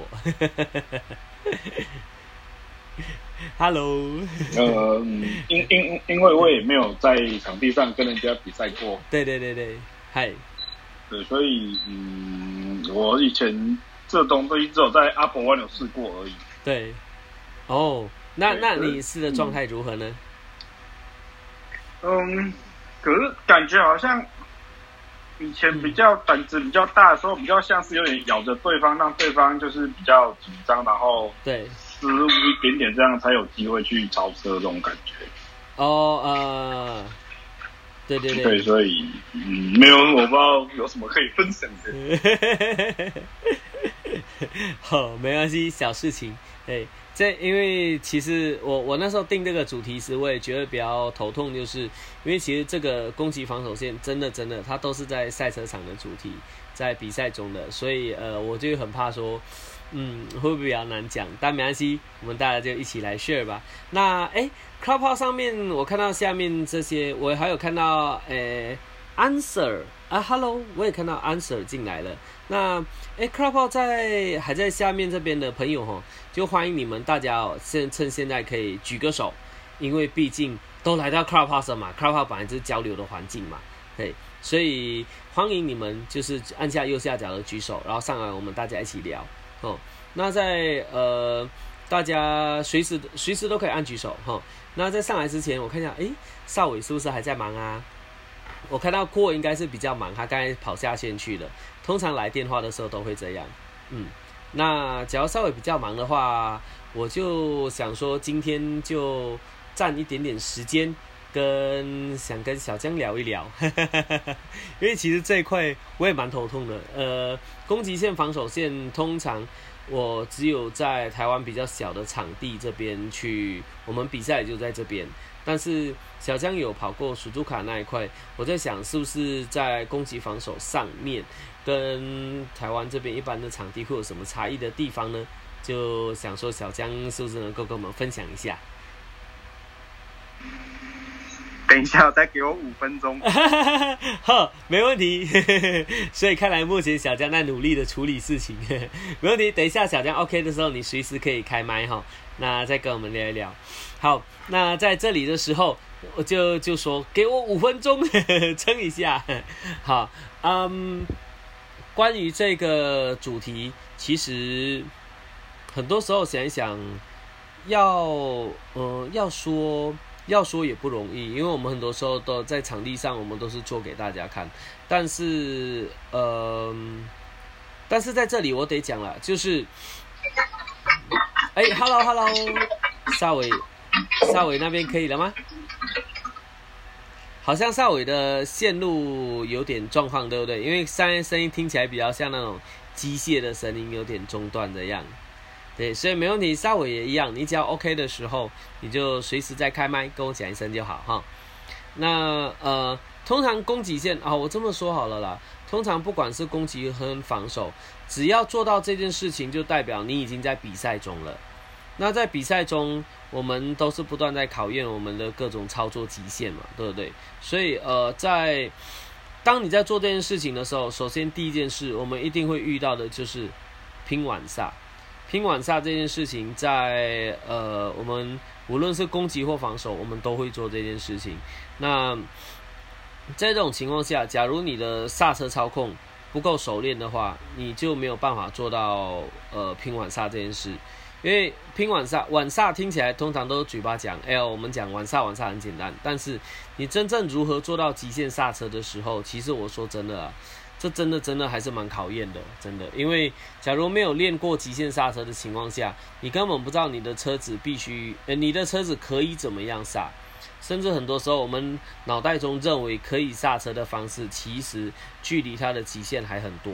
所以这也是，这就是为什么我说我们一直要练习的方，练习极限刹车，呃，应该讲要练车啦，要练车的过程中会练到这一块。所以像在在那个，呃，滑胎课上面，我滑胎课上面，呃，在大家油门稳定之后，我们下一个做的就是刹车的操控。通常刹车操控都会教大家一直控制到极限的状态。呃，为什么？呃，就是因为在滑胎的过程中，其实我们就是用极限刹车在做这件事。从这里，我相信听到这边，大家好像哎呀，脑中有颗灯亮起来了，就越突然会知道为什么滑胎会对场地的操控也有帮助，就是因为我们在滑胎的过程中，我们都一直在操控在刹车的极限，然后甚至在进弯的过程中，我们还在抓着刹车慢慢释放，这样，这就是在呃刹车在你在要跟人家拼攻击线时，你刹你拼完刹时就会需要的技能。那第二个就是你在，嗯，弯道中的回旋操控，因为很多人真的啊，很多人我所遇到了，不管是在路上在哪里，通常最大最大问题就是外抛，特别是那种啊路上的车祸，我们看每次那个骷髅头，还有很多的影片嘛，不是都是很多人在那边外呃车祸啊。其实我说真，根据我观察到目前为止的经验呐，十次的车祸几乎九次都是外抛，就是没有办法把线收进来，这个状态是我最常看到的，对，最常看到的。很多人他们的弯道控制最大的问题就在这里，他们没有办法做收线动作，甚至不知道自己在弯中的那个呃极限在哪里，以导致外抛。所以通常我们在练习呃定圆跟绕八的时候，就会做到这个部分的控制，尤其是绕八。绕八其实我每次跟他讲，它是属于一个综合型的场地操控，因为你在这个八字中，你同时要准备做进弯减速。你要做弯中等速、出弯加速，甚至到练到比赛的那个程度的时候，呃，你就甚至我们那个进弯减速，到我们倾倒都还在减速，然后一减速完，我们立刻加速，会尽量让我们不会有等速的时间。这个这个东西是在嗯，在比赛的情况下的操控下的差异，这样子，嗯，所以呃，在这边其实我我后来一直在想。在谈赛道的攻击防守线，谈是简单，但是其实真正你要说怎么做到的时候，都还是有蛮难、蛮难的难度的。难度并不是难在如何理解，难度是难在如何让自己做到。哦，好像小江那边开麦了，但是刚才声音声音好像没有出来。有，哎，有了有了，声音突然出来了，好清楚哦。嗨嗨，OK OK，嗨嗨嗨嗨，小江现在方便讲话了。嗯。对，嗯，攻击线跟防守线，其实一应该会有人觉得这两条线好像有点类似。对，对，对，对，对，对，对，对，好像好像，反正我只要待在中内线，我就是防守线；然后我只要攻击前车的中内线，就是攻击线，所以好像都一样。对，对，那这两个最大的差别是进弯角度不一样。哦，对，所以。那进弯角度的练习，你可以呃在你长跑的赛道的赛道图上面，你就是随便画三条路线，就是这个弯的三条路线的骑法，不一定是最快的，但是你就可以把它画出来。哦，OK，那你就会找到一个弯，它会有三个入弯点，那会有三个 apex，但是这三个 apex 可能在画上面是。差不多的，但是你真的下去骑的时候，你会发现它可能会差一个轮胎的位置。哦，OK，对，那那它就会有三个出弯点。那对，如果你的车够快，有可能有有一条路线的出弯点会让你没办法全开油门出弯。哦，对，那不能全开油门出弯的那一条路线，有可能就是适合你在做攻击卡位的时候用的。但是你没卡到，你出弯就会还给他。哦，OK OK OK OK，了解。哇哦，对，那嗯，这是基本的，就是路线的一个一个概念。那对，透过这样的练习，你就会知道这三条路线的排列组合，或者是差一点点会差在哪里，你就会比较有一个大概的概念。嗯，哦，了解。哇，太棒了！非常感谢这个这个方法，我倒真的，呃，应该说我们以前画路线，我只会一直去找那个呃不同的最佳路线，但是却没有真正用在这件事情上面。哇，感谢分享。那那小江在跑那个呃，哎，那那你在跑苏卡那个大场地的时候，你觉得在那种场地上？呃，在做这些跟一般台湾比较小型的比赛会有什么差异吗？嗯，在大场地在做这种换线的动作的时候，我想想要从哪个角度来切入。嗯，因为虽然它场地很大，但是像我刚刚讲的那那个那三条路线，它的变化就会更多。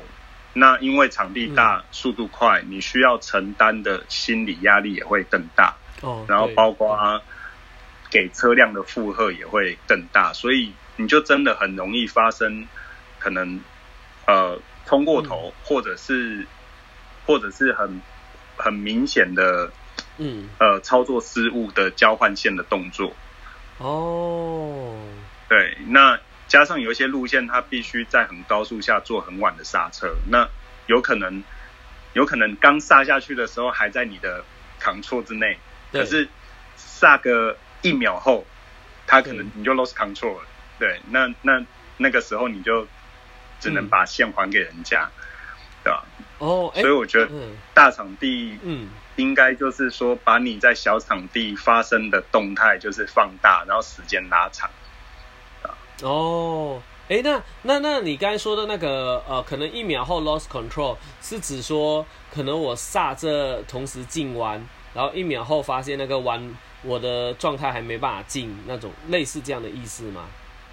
呃，有两种，一种是你是有抓地力的，那你就会你。你通常刹车一带下去，然后顺便带 t r o b r 进弯的时候，你就会发现，你就很明确的知道啊，我这个速度等一下减不下来，我碰不到 apex。啊，对对对对对对对。对，那当你这个念头一出现的时候，你就会发现已经有人等着要从你内侧去碰 apex 了。哦。对，那另外一种是你在刹车的时候，你发现这个减速的速度没办法在你想要的地方减下来。那有可能你再多压了一点点的刹车之后，你可能就发现你没有后轮了。哦，OK OK，那你就必须等它恢复抓地力，你才能倾倒。嗯，懂懂懂懂懂。哇，对。但是但是你说那个没有后轮的状态，应该在大场地蛮比较常发生吧？嗯嗯，有会有两种，因为有一些骑士他是刻意的要让后轮。要失去后轮，他要发挥最大的减速的力量。哦，OK OK OK。对，可是物理上来说，你两个轮子在地上的的抓地力是最好的。对对对对对对。对，那两个轮子在地上抓地是最好的，那减速距离是最短的，那也是能够最有利于你重刹后的倾倒。对，那这这两种状态的车手，他在操作上面就会有。嗯，很明显的不同，那所以它的减速点跟入弯点就会有一个落差。哦，哎，了解了，的确，的确，的确，哇！但是其实讲真，呃，说到最后，要在极限刹车时，反而要让车轮稳稳的控制，还真的是。蛮有难度的呢，因为以前我会觉得，嗯，好，还算简单，但是其实到最后我发现自己习惯在控制到一个极限的时候，都会不小心，应该讲很多时候你会不小心就啊，后轮已经开始点点点到已经离地了，这样就会不一直不小心 over 它这样。对，那如果说像你习惯这种骑法，对，那你就会遇到刹车过热的问题。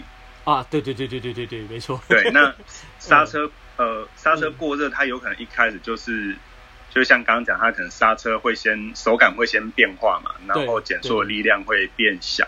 对。那所以你的入弯点跟 apex 可能就需要做调整。哦。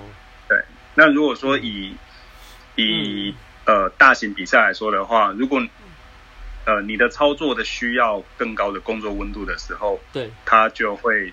搭配适合的来令片或是适合的刹车油，嗯，对啊，是我必须加强你的刹车的呃性能，来让你减少刹车时间，还是说我要提升我的耐热的工作温度，来让你可以呃符合你的刹车的时间来使用？对，它就是会有两个不同的方向。聊聊，哎，那我一个疑问。就是一般呢，他们有些呃，应该讲有些车子他们在比赛中会装那个呃强制进气，那个那个叫什么喇叭口啊？强制进气的，对对对，对对对。但是好像呃。有些比赛也没有哎，包括你那时候比的时候，你有你有用那个喇叭吗？就是那强制进气的时候。我我没有到那个层级，我不需要那个喇叭。哎，好，对我就有疑问了。所以你的呃，所以就算你刚才讲说类似说什么比较重的刹车啊，会用搭配，但是其实透过这些几个材料的搭配，就已经足以应付这种程度的刹车，那而不需要用到强制进气口。啊，因为因为我的呃，因为我疑惑是什么哈？呃，应该这么说，台湾很多人会很风靡那种强制进气口，但是在我我在看国外的比赛，其实很多都没有用，所以我才想说，哎，是不是其实这个强制进气口有效果，但并不是绝对效果，它是什么条件才才会用那种感觉这样？呃，应该像你讲的这样，就是它不是绝对的效果。哦，了解。所以有可能原本搭配好，但是你再加这个东西，反而温度会太低，这样就是这这这不稳定那种。因为我有我有经验是，嗯呃，如果今天你的配备是很好的。对，它不会有过热的问题，但是它可能会随着你的工作温度越来越高，你的刹车性能会越来越好。哦，OK，那刹车性能越来越好的时候，你会遇到一个问题是你 trail brake 的时候，对，你的车头的反应会越来越敏感。哦，你就必须你的 trail brake 必须越带越轻，因为你不小心带用原本的力道去带的时候，你的车头会折进来。对对对对对对对那那个时候你可能就会一种是降低你的刹车力道对。然后一种是降低你的刹车性能。那或者是我加装喇叭口让你在直线的时候散热多一点。哦 ok 我懂我懂懂。哇但但这样子真的蛮有挑战的，就是变成说，可能我每一次要做 trail break，我抓的那一刻，我就要知道说是不是有什么改变了，这样，然后是不是你要的？对对对对对对对。哦，那，哎，那那个，嗯，很多车子在在刹车那边，他们好像，哎，不是，是刹车还是离合器？他们有拉一条绳子，然后好像在左手那边，你可以去转那个旋钮的啊。那个我忘了是那个是什么东西呀？我看过，但我一直没有搞很清楚。嗯，那个是其实就是，呃，你你有看过没有线的旋钮吗？那就是通常我们在上场前会调整一个适合自己的刹车的间距。对对对对对对对对对。对，那你加装了那条线之后，因为这个这个就是。呃，目前我们台湾的比赛啊，或是场地啊，对，我们很少遇到一场比赛用完半组来令片的状态啊。我懂了，OK OK OK。对，所以其实那个那一条线跟旋钮，嗯，大部分的人都用来当刹车过热的时候来用，但是这样其实很危险。对。一冷下来就 off 嘛。你过热的时候手感变软，然后然后你又把它间距加大，那你就又更用力的刹车，对那你的你的刹车就滚得更快啊。对，所以你可能调完那个旋钮之后，过两圈你就会发现我完全没刹车了。哦，对对对对对对对对，哇哦，那就真的下课了。对，哦，我懂。所以其实那个旋钮是。当车手骑那种国外大场地，可能跑跑到一半，我觉得哎，刹车皮好像磨掉比较多，我就转一些，把那个间距再拉回来。哦，哇，了解。对，因为我在台湾看到这个旋钮的时候，每次脑袋就很疑惑，讲嗯，这东西我问人家有用吗？我才我才发现，好像台湾几乎没有人在场上一边骑一边调这颗钮。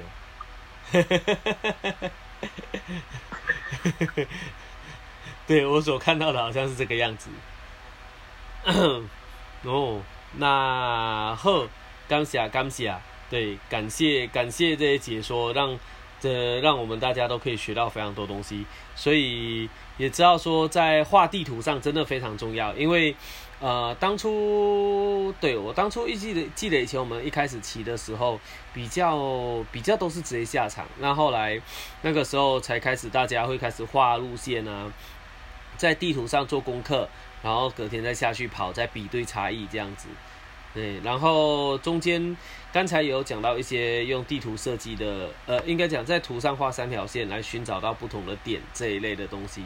那攻击线跟防守线，嗯，说真的，今天这个主题其实这样大家一聊起来，才发现它真的是算是蛮深奥的，而且某些程度来说，他们也非常的类似，就像小江刚才讲的。对，感觉就是在吃着那些那种，所以，嗯，对，好，我真的得要承认，今天这个主题其实有点难轻松的讲出答案来啊。对，但是至少呃这边这边很快速的还是做一个简单的 summarize 给各位了，就是呃在赛车场上，不管攻击线还是防守线，很多时候呃内部的线是很关键的一件事情，不管是汽车、摩托车比赛。那只要我们吃这内部的线，你就是拥有比较好的优势。那剩下就是差在你要呃能够如何去提前开油，或者是晚刹车来做这一块的这操控、操控等等。好了，那呃在线路上，该小张有提到说，就是我们通常线路感觉起来都蛮相近，那差异就是在呃倾倒啊、刹车等这些操控。那其中他刚有提到很重要的一件事，我们去画三条线。然后看哪一条线，可能你在出弯时你没有办法全开油门，那这个就是一个很好的一条，呃，我记得是很好的一条，呃，防守线，对，只要没记没讲错话，对，所以在这一块上面，就是让大家稍微有个底，就是有个基础，知道说，呃，我们在赛道中，其实很多时候在发动攻击。呃，等等，这些都是在弯，呃，在过弯的状态。嗯，对了，很多时候假设车辆条件状态类似，人的状态也类似，大多数决胜点其实都是在弯道。那当然有一个差异点呢，就是呃，我个人的一个小心得，最后再分享给各位，就是很多时候我在看路线的时候，发现到一个做法。在像举举例子，像力宝的最后一个二三号弯，以及在一号弯的时候，我们在通常处理这种弯道的时候呢，一个特色所在就是，我们会争取大直线的加速时间，然后去压缩小直线的时间。怎么说？就像在力宝二三号弯，我们要出弯时，通常你也可以选择说，呃，早点进弯啊，然后用。比较早的 apex 点，让你是快点进弯抢线，但是在二三号弯这种要出大直线以前，通常我们比较多会选择晚一点点进，然后这样子你在折返之后，你才可以更早的开油。那你只要能够更早开一点油，在大直线底的那一刻，你的速度是差距会越来越大的这样子。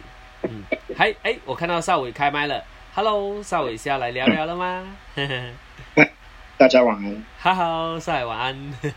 哎，刚刚听你们在讲那个攻击线跟防守线对对对。其实我我我的我我我我觉得这主题可能对大家来讲可能会比较难一点。对对，真的，我我我讲我讲我一直讲讲到一半，我就发现真的很难。因为因为 嗯，大部分人在赛道上面，他并还没有到非常高高。高压力性的那种操作模式的时候，他感觉不出所谓的攻击线跟防守线，它的效益在什么地方？啊，对对对。那那所以，我我用一个比较简单的模式跟大家讲一下，大家看去感受看看有没有能感受得到哈。这应该用回想的就回想起来嗯，比如说我我们一般在道路上行驶的时候，你会发现有时候我们在骑乘的路线上面会有人跟你是同一条路线的。对。那你你有要转弯的时候，他也刚好要转弯啊！对对对对对，啊，你你会有这种感觉，就哎，这个人好像跟你都是上下班同一条路线的。那对，有时候你们同样走一个地方的时候，尤其是像台北的有些桥是有弧度的，嗯，对，会发现说他的习惯好像是怎么走，对，好，然后接下来你就会知道说，如果我要超车的话，我可以从他的哪边超，你那个感觉就出来了。哦哦，对对对对。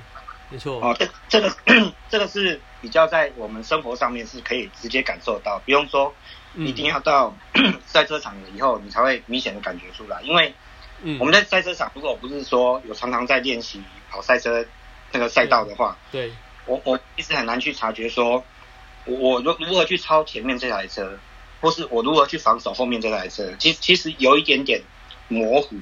对对对对对对对，没错。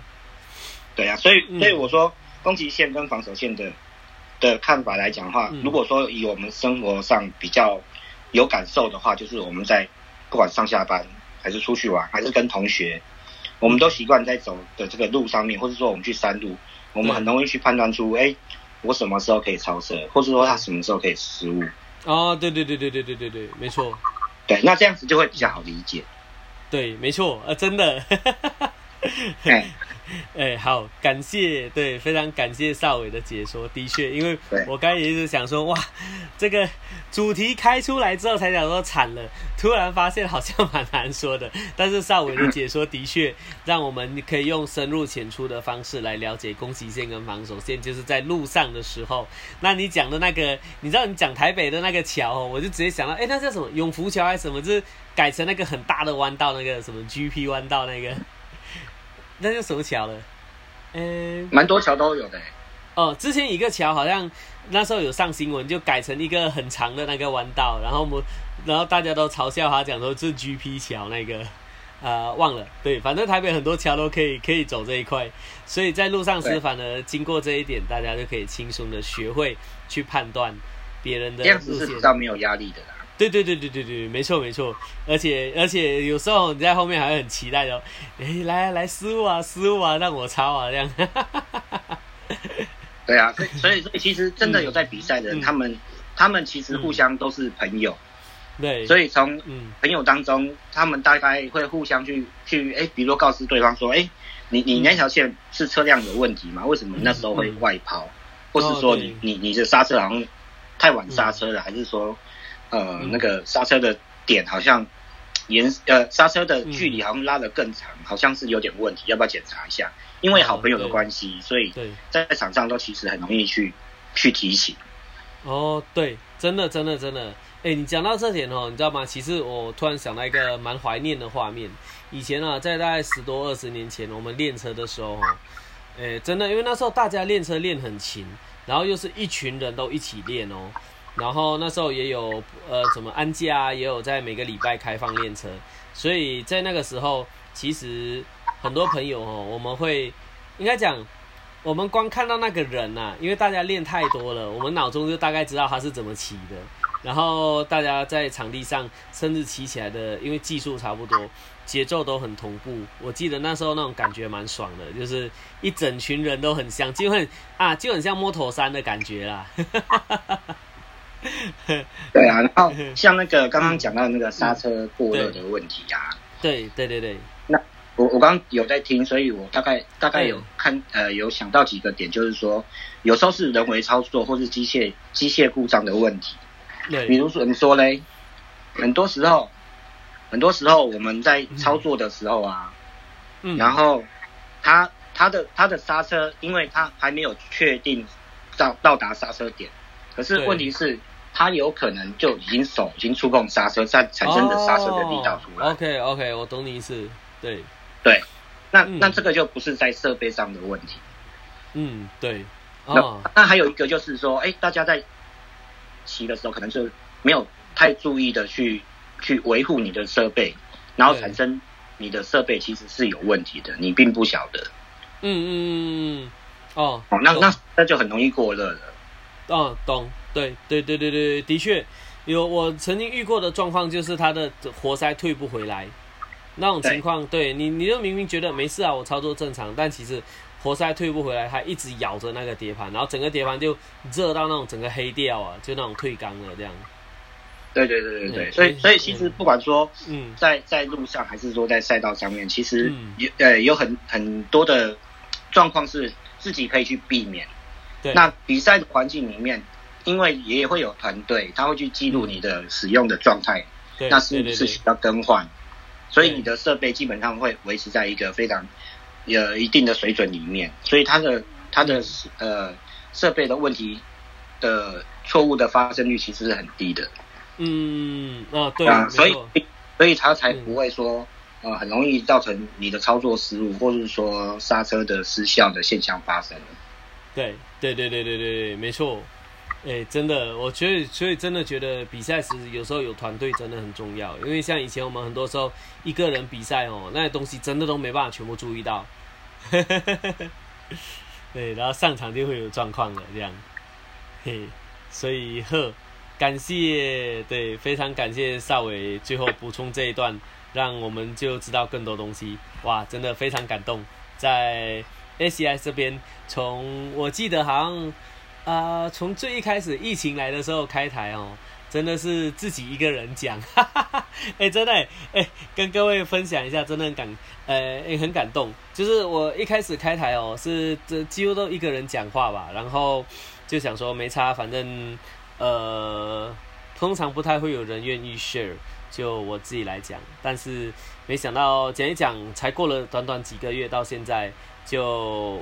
这我们这边已经有非常多的人才，大家都一直聚集，然后不管是小江啊、邵伟啊，还有很多一些隐藏人物，有时候偶尔会出来的，都愿意在这边跟大家分享。那，呃，嗯，我说我说真的，我我我个人觉得蛮感动的，因为哈，呃，很多时候我们不是什么人物，我们不是什么很很神秘的人啊，应该应该讲。我们也不是那种网红啊，不是那种哇手一招就几千个人可以出现的那种。但是相信我，我都是相信脚踏实地好好做，不要搞太多东西，就人才总能吸引人才。所以今天 ACS Model Talk 这一集 也得要跟各位说，在主题上面，对啊，真的的确有点不好意思，因为呃。很多时候想主题的时候，可能对我们来说，我们认为一般，但是真正你一聊开来，才发现哇，不对，惨了，这个主题其实并不是一般人会碰到的主题。那你又很难解释的，呃，让应该讲，让人会完全了解该怎么做，这样。所以也非常感谢小江跟邵伟今天后来的补充，让我们比较有更明确的概念，可以知道这件事情。那当然也让我自己知道，嗯。有时候定主题要小心点，虽然说 ACIS 本来大家都很认真，一直在聊比较 hardcore 的东西，但是定的太 hardcore 时也很头痛，我们也不知道怎么讲，对，所以今天一样，呃，时间过得非常快，哈，很感谢大家在这边。那当然啦，老样子，哈，嗯，最后结束前，还是让我在这边厚脸皮的跟大家做一个简单的工商，呃，首先非常感谢 m a k n a 台湾。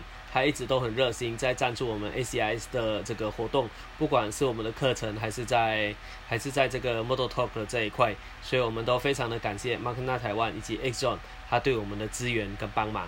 那 在这里 ACIS 我们这次的呃上一次我有我有开出一个那个课程哦，在那个课程中当中有一个变动，我我后面会更新啊，只是前面有点忙。我们一个变动就是新竹的那个华台课，十月二十四号的，呃，被挪后，被往后挪了，就是因为十月二十四号那天那个呃敏捷重击跟已经跟我这边预约他们教练的那个粤语教练课程，所以跟假如有本来要报新竹这一场的，跟大家说声不好意思，我们会延到十一月这样。因为那个时间的调动，那当然后续的课程表会新增开来，也欢迎大家陆续关注我们呃 ACIS，就是不只是开课，我们也在 Model Talk 这边针对各位的主题。那当然，我也非常希望说，假如在线上的各位，你们有什么想知道的吼，呃，也真的请你们不要客气，直接跟我这边讲，因为我说真的，嗯。哎呦，我真的发现 每个每个礼拜哈，你要生一个好讨论的主题出来，其实真的有难度。你一开始很好生，生了几次之后，你就开始发现长了长了卡关了，下次到底要讲什么？因为也应该说，我们不是口水主题，所以我们不是什么都能够随便谈。你要真正谈，然后又希望能够让在线上的所有听众们，大家可以一起跟着学习，而不是突然跳来一个听不懂的东西。我真的觉发现蛮有难度的。对，但是也很感谢这里大家的支持，让我们可以继续走到这一步。接下来我们会继续努力，那也希望更多朋友有兴趣的可以到 c r o p o 这边，甚至到 YouTube 这边，都可以踊跃发表你们的想法。因为我这么说，嗯，ACS Model Talk 我这边创立当初的想法，本来就不是所谓的一言堂，不是要所有人来听，哇，我讲话我好厉害啊，我是老大那种，对。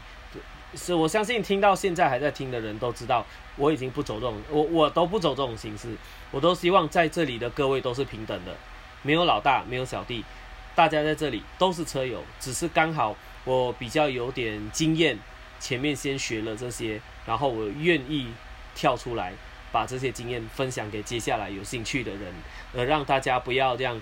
摸着不知道怎么前进的路，甚至像我那样，因为很多东西靠自己摸，然后就摔伤了身体，摔断了骨头。我不希望大家走跟我一样辛苦的路。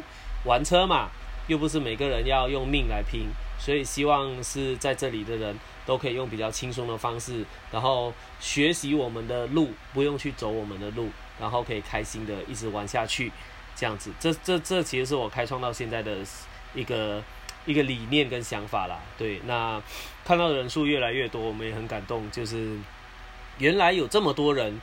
听得下去啊？对我一直觉得我们讲的东西很硬。以前很多人都跟我说：“啊 k i a 你讲的东西我听不下去，太深奥了。”但是今今天看到这里，我只是确认一件事情，就是真的，原来啊这一块是有需要的，那我就会继续讲下去。希望用深入浅出的方式，依照自己的经验，然后跟大家不断的分享。那今天非常感谢，因为今天是双十节连假的最后一天。通常这种时候。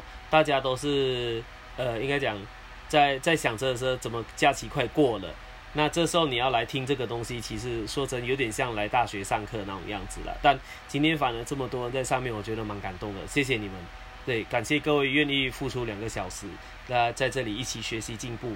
那包括今天我不小心慢到了半个小时，跟各位讲个不好意思。那最后这边，我们开心的主题也是终于要准备结束了。那希望在下一次可以更多人一起踊跃上来发言，因为我希望 Clubhouse 成立的目的本来就是所有人一起聊嘛，就有机会大家不要害羞，敢敢的按下你们的举手按钮，我们一起来聊。那这样子你才能够有机会进步。今天我看到下面非常非常多的新朋友诶，真的。那好，最后呃最后这边我还是得这么说，在 Clubhouse 这里哈。我们要结束，待会要结束以前会有几秒钟的时间，就希望在 Clubhouse 的大家帮忙做一件事情。你们在点下每个人的那个头像之后啊，就会进入到他的画面。他的画面的右上角有一个 Follow，就是跟随的按钮。那欢迎就是下面的所有还没发言的朋友们，就可以帮忙来看我们 Clubhouse 上面的每一个，你都帮忙按一下 Follow 他们。这样子，大家下次我们在开活动时，就也会收到通知。那大家的互动也会更联系的更紧密。所以欢迎各位在线下的朋友，在在下面这边等待的朋友们哈，在待会的时间几秒钟里，你帮忙我们上面的每一个人都按个赞，尤其是呃各位 Lenny 啊、易主啊、松汉啊、邵伟啊、小江啊，这这些都是我们大家有经验的人，欢迎你们来一起追踪他，然后这样子我们大家下次就可以一起来聊了。呃，在 YouTube 的各位也请你们不用吝啬的帮我们呃按下赞，按下追踪，那这样子也是我们一直前进的动力。毕竟 Model Talk 嘛这一块我们是免费的分享，也是有大家的回馈，都是我们的动力。这样子讲，好，那好，那当然今天感谢大家，感谢所有人的参与。那今天也感谢小江精很精辟的用很简短的方式。带给我们一个很有效的方法。那邵伟也直接跟我们分享了他自己的自身经验，呃，以及用深入浅出的方式让大家了解攻击线跟防守线是怎么样的一种概念。所以今天一样还是不断的说，除了感谢还是感谢。那最后就这几秒钟的时间，让 Clubhouse 的朋友们，假如上面的这些朋友你们还没帮帮他们按到赞的，请呃还没按到 Follow 的，请帮忙。把上面所有的人都按一下 follow，那当然，同样的，下面所有的听众们，我都按下 follow 你们喽。好，那待会就要关闭了，我们在大概倒数五秒左右，各位还没有按到 follow 的，请记得帮。哎，我看到等一下，等一下我看到有有人举手，哎，哎，这是举手吗？我看一下，wave，哎，但我没看到有人要举手发言啊。哎哎，等一下，等一下。是 Patrick，Hello Patrick，你有按举手是不是？我现在按，我现在应该按下同意了吧？拍谁哦？因为那个 Clubhouse 有改一下功能，好像有漏掉。我应该把 Patrick 邀请上来了。Patrick，你看看一下，我我应该要邀你上来，你现在应该可以开口了。看一下上来了吗？Hello Patrick，哎，Hello，Hello，Hi Patrick，你好，不好意思，我这么晚才看到，对对对。来，呃，没关系。嗯，对，欢迎，有什么要分享的，或是提问的？哎，没有，就是有讨论到攻击线、防守线这个部分。对，对，对，对，对，对。哎呀，因为我遇到的问题是说，因为我本身可能体重比较重，所以我的车在出弯的时候会比较慢一拍。对。那我很常会面临到我已经换进去了，但我出弯就被拉开，没办法完成这个有效进攻的部分。嗯嗯，对啊，哦，就比较。所以是我听起来是表示说，你在出弯时，其实你用同样的速度带，但是因为体重的关系，你的车辆会不断的被带外抛出去，对不对？哎，不是被带外抛，就是说我可能已经换到了我想要的线，可是我没办法去完成这次进攻，原因是对方可能出弯比我快一点点。哦，OK，I got it。对，呃，好，这个时候我先想吼，诶。我个人的解答啦，我个人的解答似乎体重一直都是车手的问题，真的真真的真的真的体体重都是车手困扰，因为我们我记得有讲过什么啊什么黄下一公斤，黄上三公斤还是什么哈？对对对对对对对对，嗯，但是我觉得我我这么讲啦，当然啦，说什么减重这种东西这是绝对，但是这也不是唯一答案。我想到的方式可以参考一下，哦，就是嗯。呃，这种通常这种情况，假如你的避震器可以调整的话，或许或许你可以调整的比较，诶，应该讲阻尼值跟预载，你可能可以再检查一次，把它放比较硬一点，它可以对应我们体重的状态下去让这个车比较稳定，因为很多时候，呃，我们刹车跟油门之间的那个节奏。没有办法做紧凑，是因为避震器还在压缩，还在还在，呃呃，怎么讲？还在做动的过程，还没到达稳定点，所以我们要等待它。所以我想，这可能对，所以这应该说，假设原本的车辆避震器是设定在比你轻的人，那他出完时开油，他就呃，应该讲他开油，他就他就慢慢沉下去就结束。但是对对你来说，可能你一开他。它弯，我们我们的体重压去之后，它后面压到底了，又回来了，就还在摇那种感觉。嗯嗯，对对对对对，所以有可能可能透过避震器可以让你的，对对对对对，所以我了解了解。对我只想到这种是呃，可能可以直接先解决一部分问题的一个方法，这样。嗯，对对对对对对对对对，所以可以试试看，在毕竟毕竟对毕竟减重不简单。假如你要 对不会不会对对对，假如你要完整完整学习跟处理减重的方式的话，你可以请教我们的小江前辈，他可是减重界的翘楚。对对对对对对，所以然后另外一种呃，当然另外一种嗯，该怎么讲？比较嘴炮吗？好了，但也是解决方式之一啦。讲难听点就是做玛丽狗。有就在往这个方向讲，对，真的真的，因为很多时候我没话讲，很多时候啊，出完我我也遇到很多次啊，就是我们我们不管怎么快，出完就是被抛掉，因为人家马力就是大。哎，对了，对对对对对对，但是也可以透过另外一种方式，就是呃，进应该讲过弯的训练。因为呃，很多时候我们我因为我以前比赛蛮常去对抗到，我是用原厂车对改装车，我一直都这样子跑比赛。那嗯嗯我在直线绝对被人家放，但很多时候我们是用弯道的方式来救回来。当然，除了什么所谓的晚刹啊、你收线啊等等这些东西，就可以靠我们训练的技术去不断的提升。所以这也是其中一种方法，可以让你比较呃做得出这些东西。当你能够操控到一个程度时。自然，就算是对方比你轻，你也有机会可以直接攻击他了。这样，了解了解。对对对对对，没错。嗯，所以感谢 Patrick 的举手，跟我们大家一起来聊这一块。好，谢谢谢谢。对，不会。好，那 OK，一样。那请各位感谢 Patrick 的分享。那请大家记得，我们台上的朋友们都一起互相按 Follow，然后下一次就大家一起来。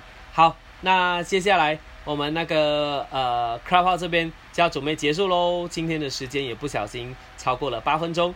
那好，大家最后看看一下，有什么还没按到 follow 的，赶就赶快按一下。我们倒数五秒钟就结束这个房间。呃，Jerry，哎，Hello Jerry，Jerry，哎呦，Jerry 该出去进来。好，没关系，我我们要结束了。那 Jerry 记得的台，我们台上的所有人都帮忙按一下 follow 哈。来，倒数五秒钟，最后五。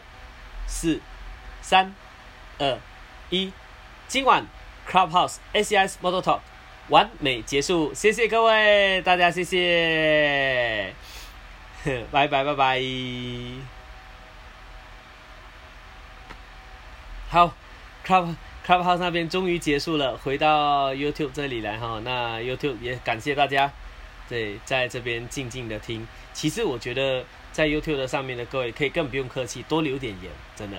多留多留言一点，我们才能够知道大家的状态怎么样，然后对应大家的状态来回答这样子，而不会变成说只是我们自己讲。因为很多时候我们讲是一回事，但假如你在听的过程中觉得嗯好像有点听不懂，或者或者跳脱到一些呃没连接到的东西，那时候对你来说就比较像是呃放空的时候了。我相信很多时候在大学上课的时候都会有这样，因为。教授都一直讲，一直讲，一直讲，一直讲。让空的那一刻，你那段期间就学不到东西。所以我希望 ACS Model Talk 是让你每一刻你都可以跟自己不断的进步学到。所以欢迎大家踊跃的发言，欢迎大家踊跃的帮忙按赞。呃，后面在我我我印象中有人跟我说，蛮多人他们好像是这种时间没办法上来，所以靠后面的重新播放 YouTube。那也感谢你重新播放，可以看到最后这一刻。也有相当的学习力，就有机会我们大家再一起来聊聊。好，那好，今天就是这样子，感谢各位辛苦大家了。ACS Motor Talk 这一期完美完成，拜拜。